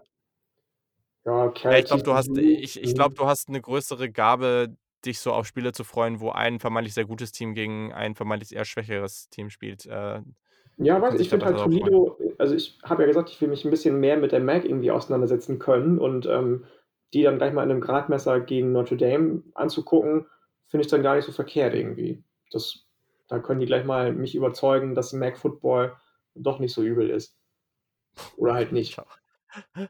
Ja, okay. Das äh, ist natürlich auch eine schöne Aussage jetzt hier an der Stelle. Ich wollte mal kurz gucken, weil hat Ohio nicht gegen auch, war das? Stimmt, das ist auch so ein Team, so, also Syracuse at Ohio, das ist natürlich auf dem Papier, würden viele sagen, nee, aber ich finde die beiden Teams eigentlich ganz cool. Deswegen ist es ein Was ist hier 1 mit jetzt. deinem, Ähm, mit deinem Hype-Game, mit deinem Hype- Hype-Team Arkansas gegen Texas? ah, in Woche 2 ist das, ne? Ja. Ah, stimmt. Oh ja, das ist ja auch nochmal absolutes Elite-Spiel. Ja, und dann ist top. ja noch mein, mein Upset, Appalachian State gegen Miami. Ja, siehst du. Also geht ab, Leute. Leute, Ja. es wird richtig gut. Das wird Spaß bringen, aber erstmal haben wir auch Woche 1 und ähm, ja. Genau. Sonst noch was? Wir freuen uns, ne? Also, nö. Genau, perfekt. Damit haben wir es auch geschafft. Endlich durch. Äh, was heißt endlich durch? Hat, äh, hat Laune gemacht. Äh, nächste Woche sind wir dann wieder voll am Start. Hoffentlich haben wir dann ganz, ganz viel zu berichten aus dieser spannenden Woche 1. Ähm, und ja, wie gesagt, vielleicht gibt es auch noch ein paar spannende Sachen fürs Wochenende. Ich muss noch mal gucken.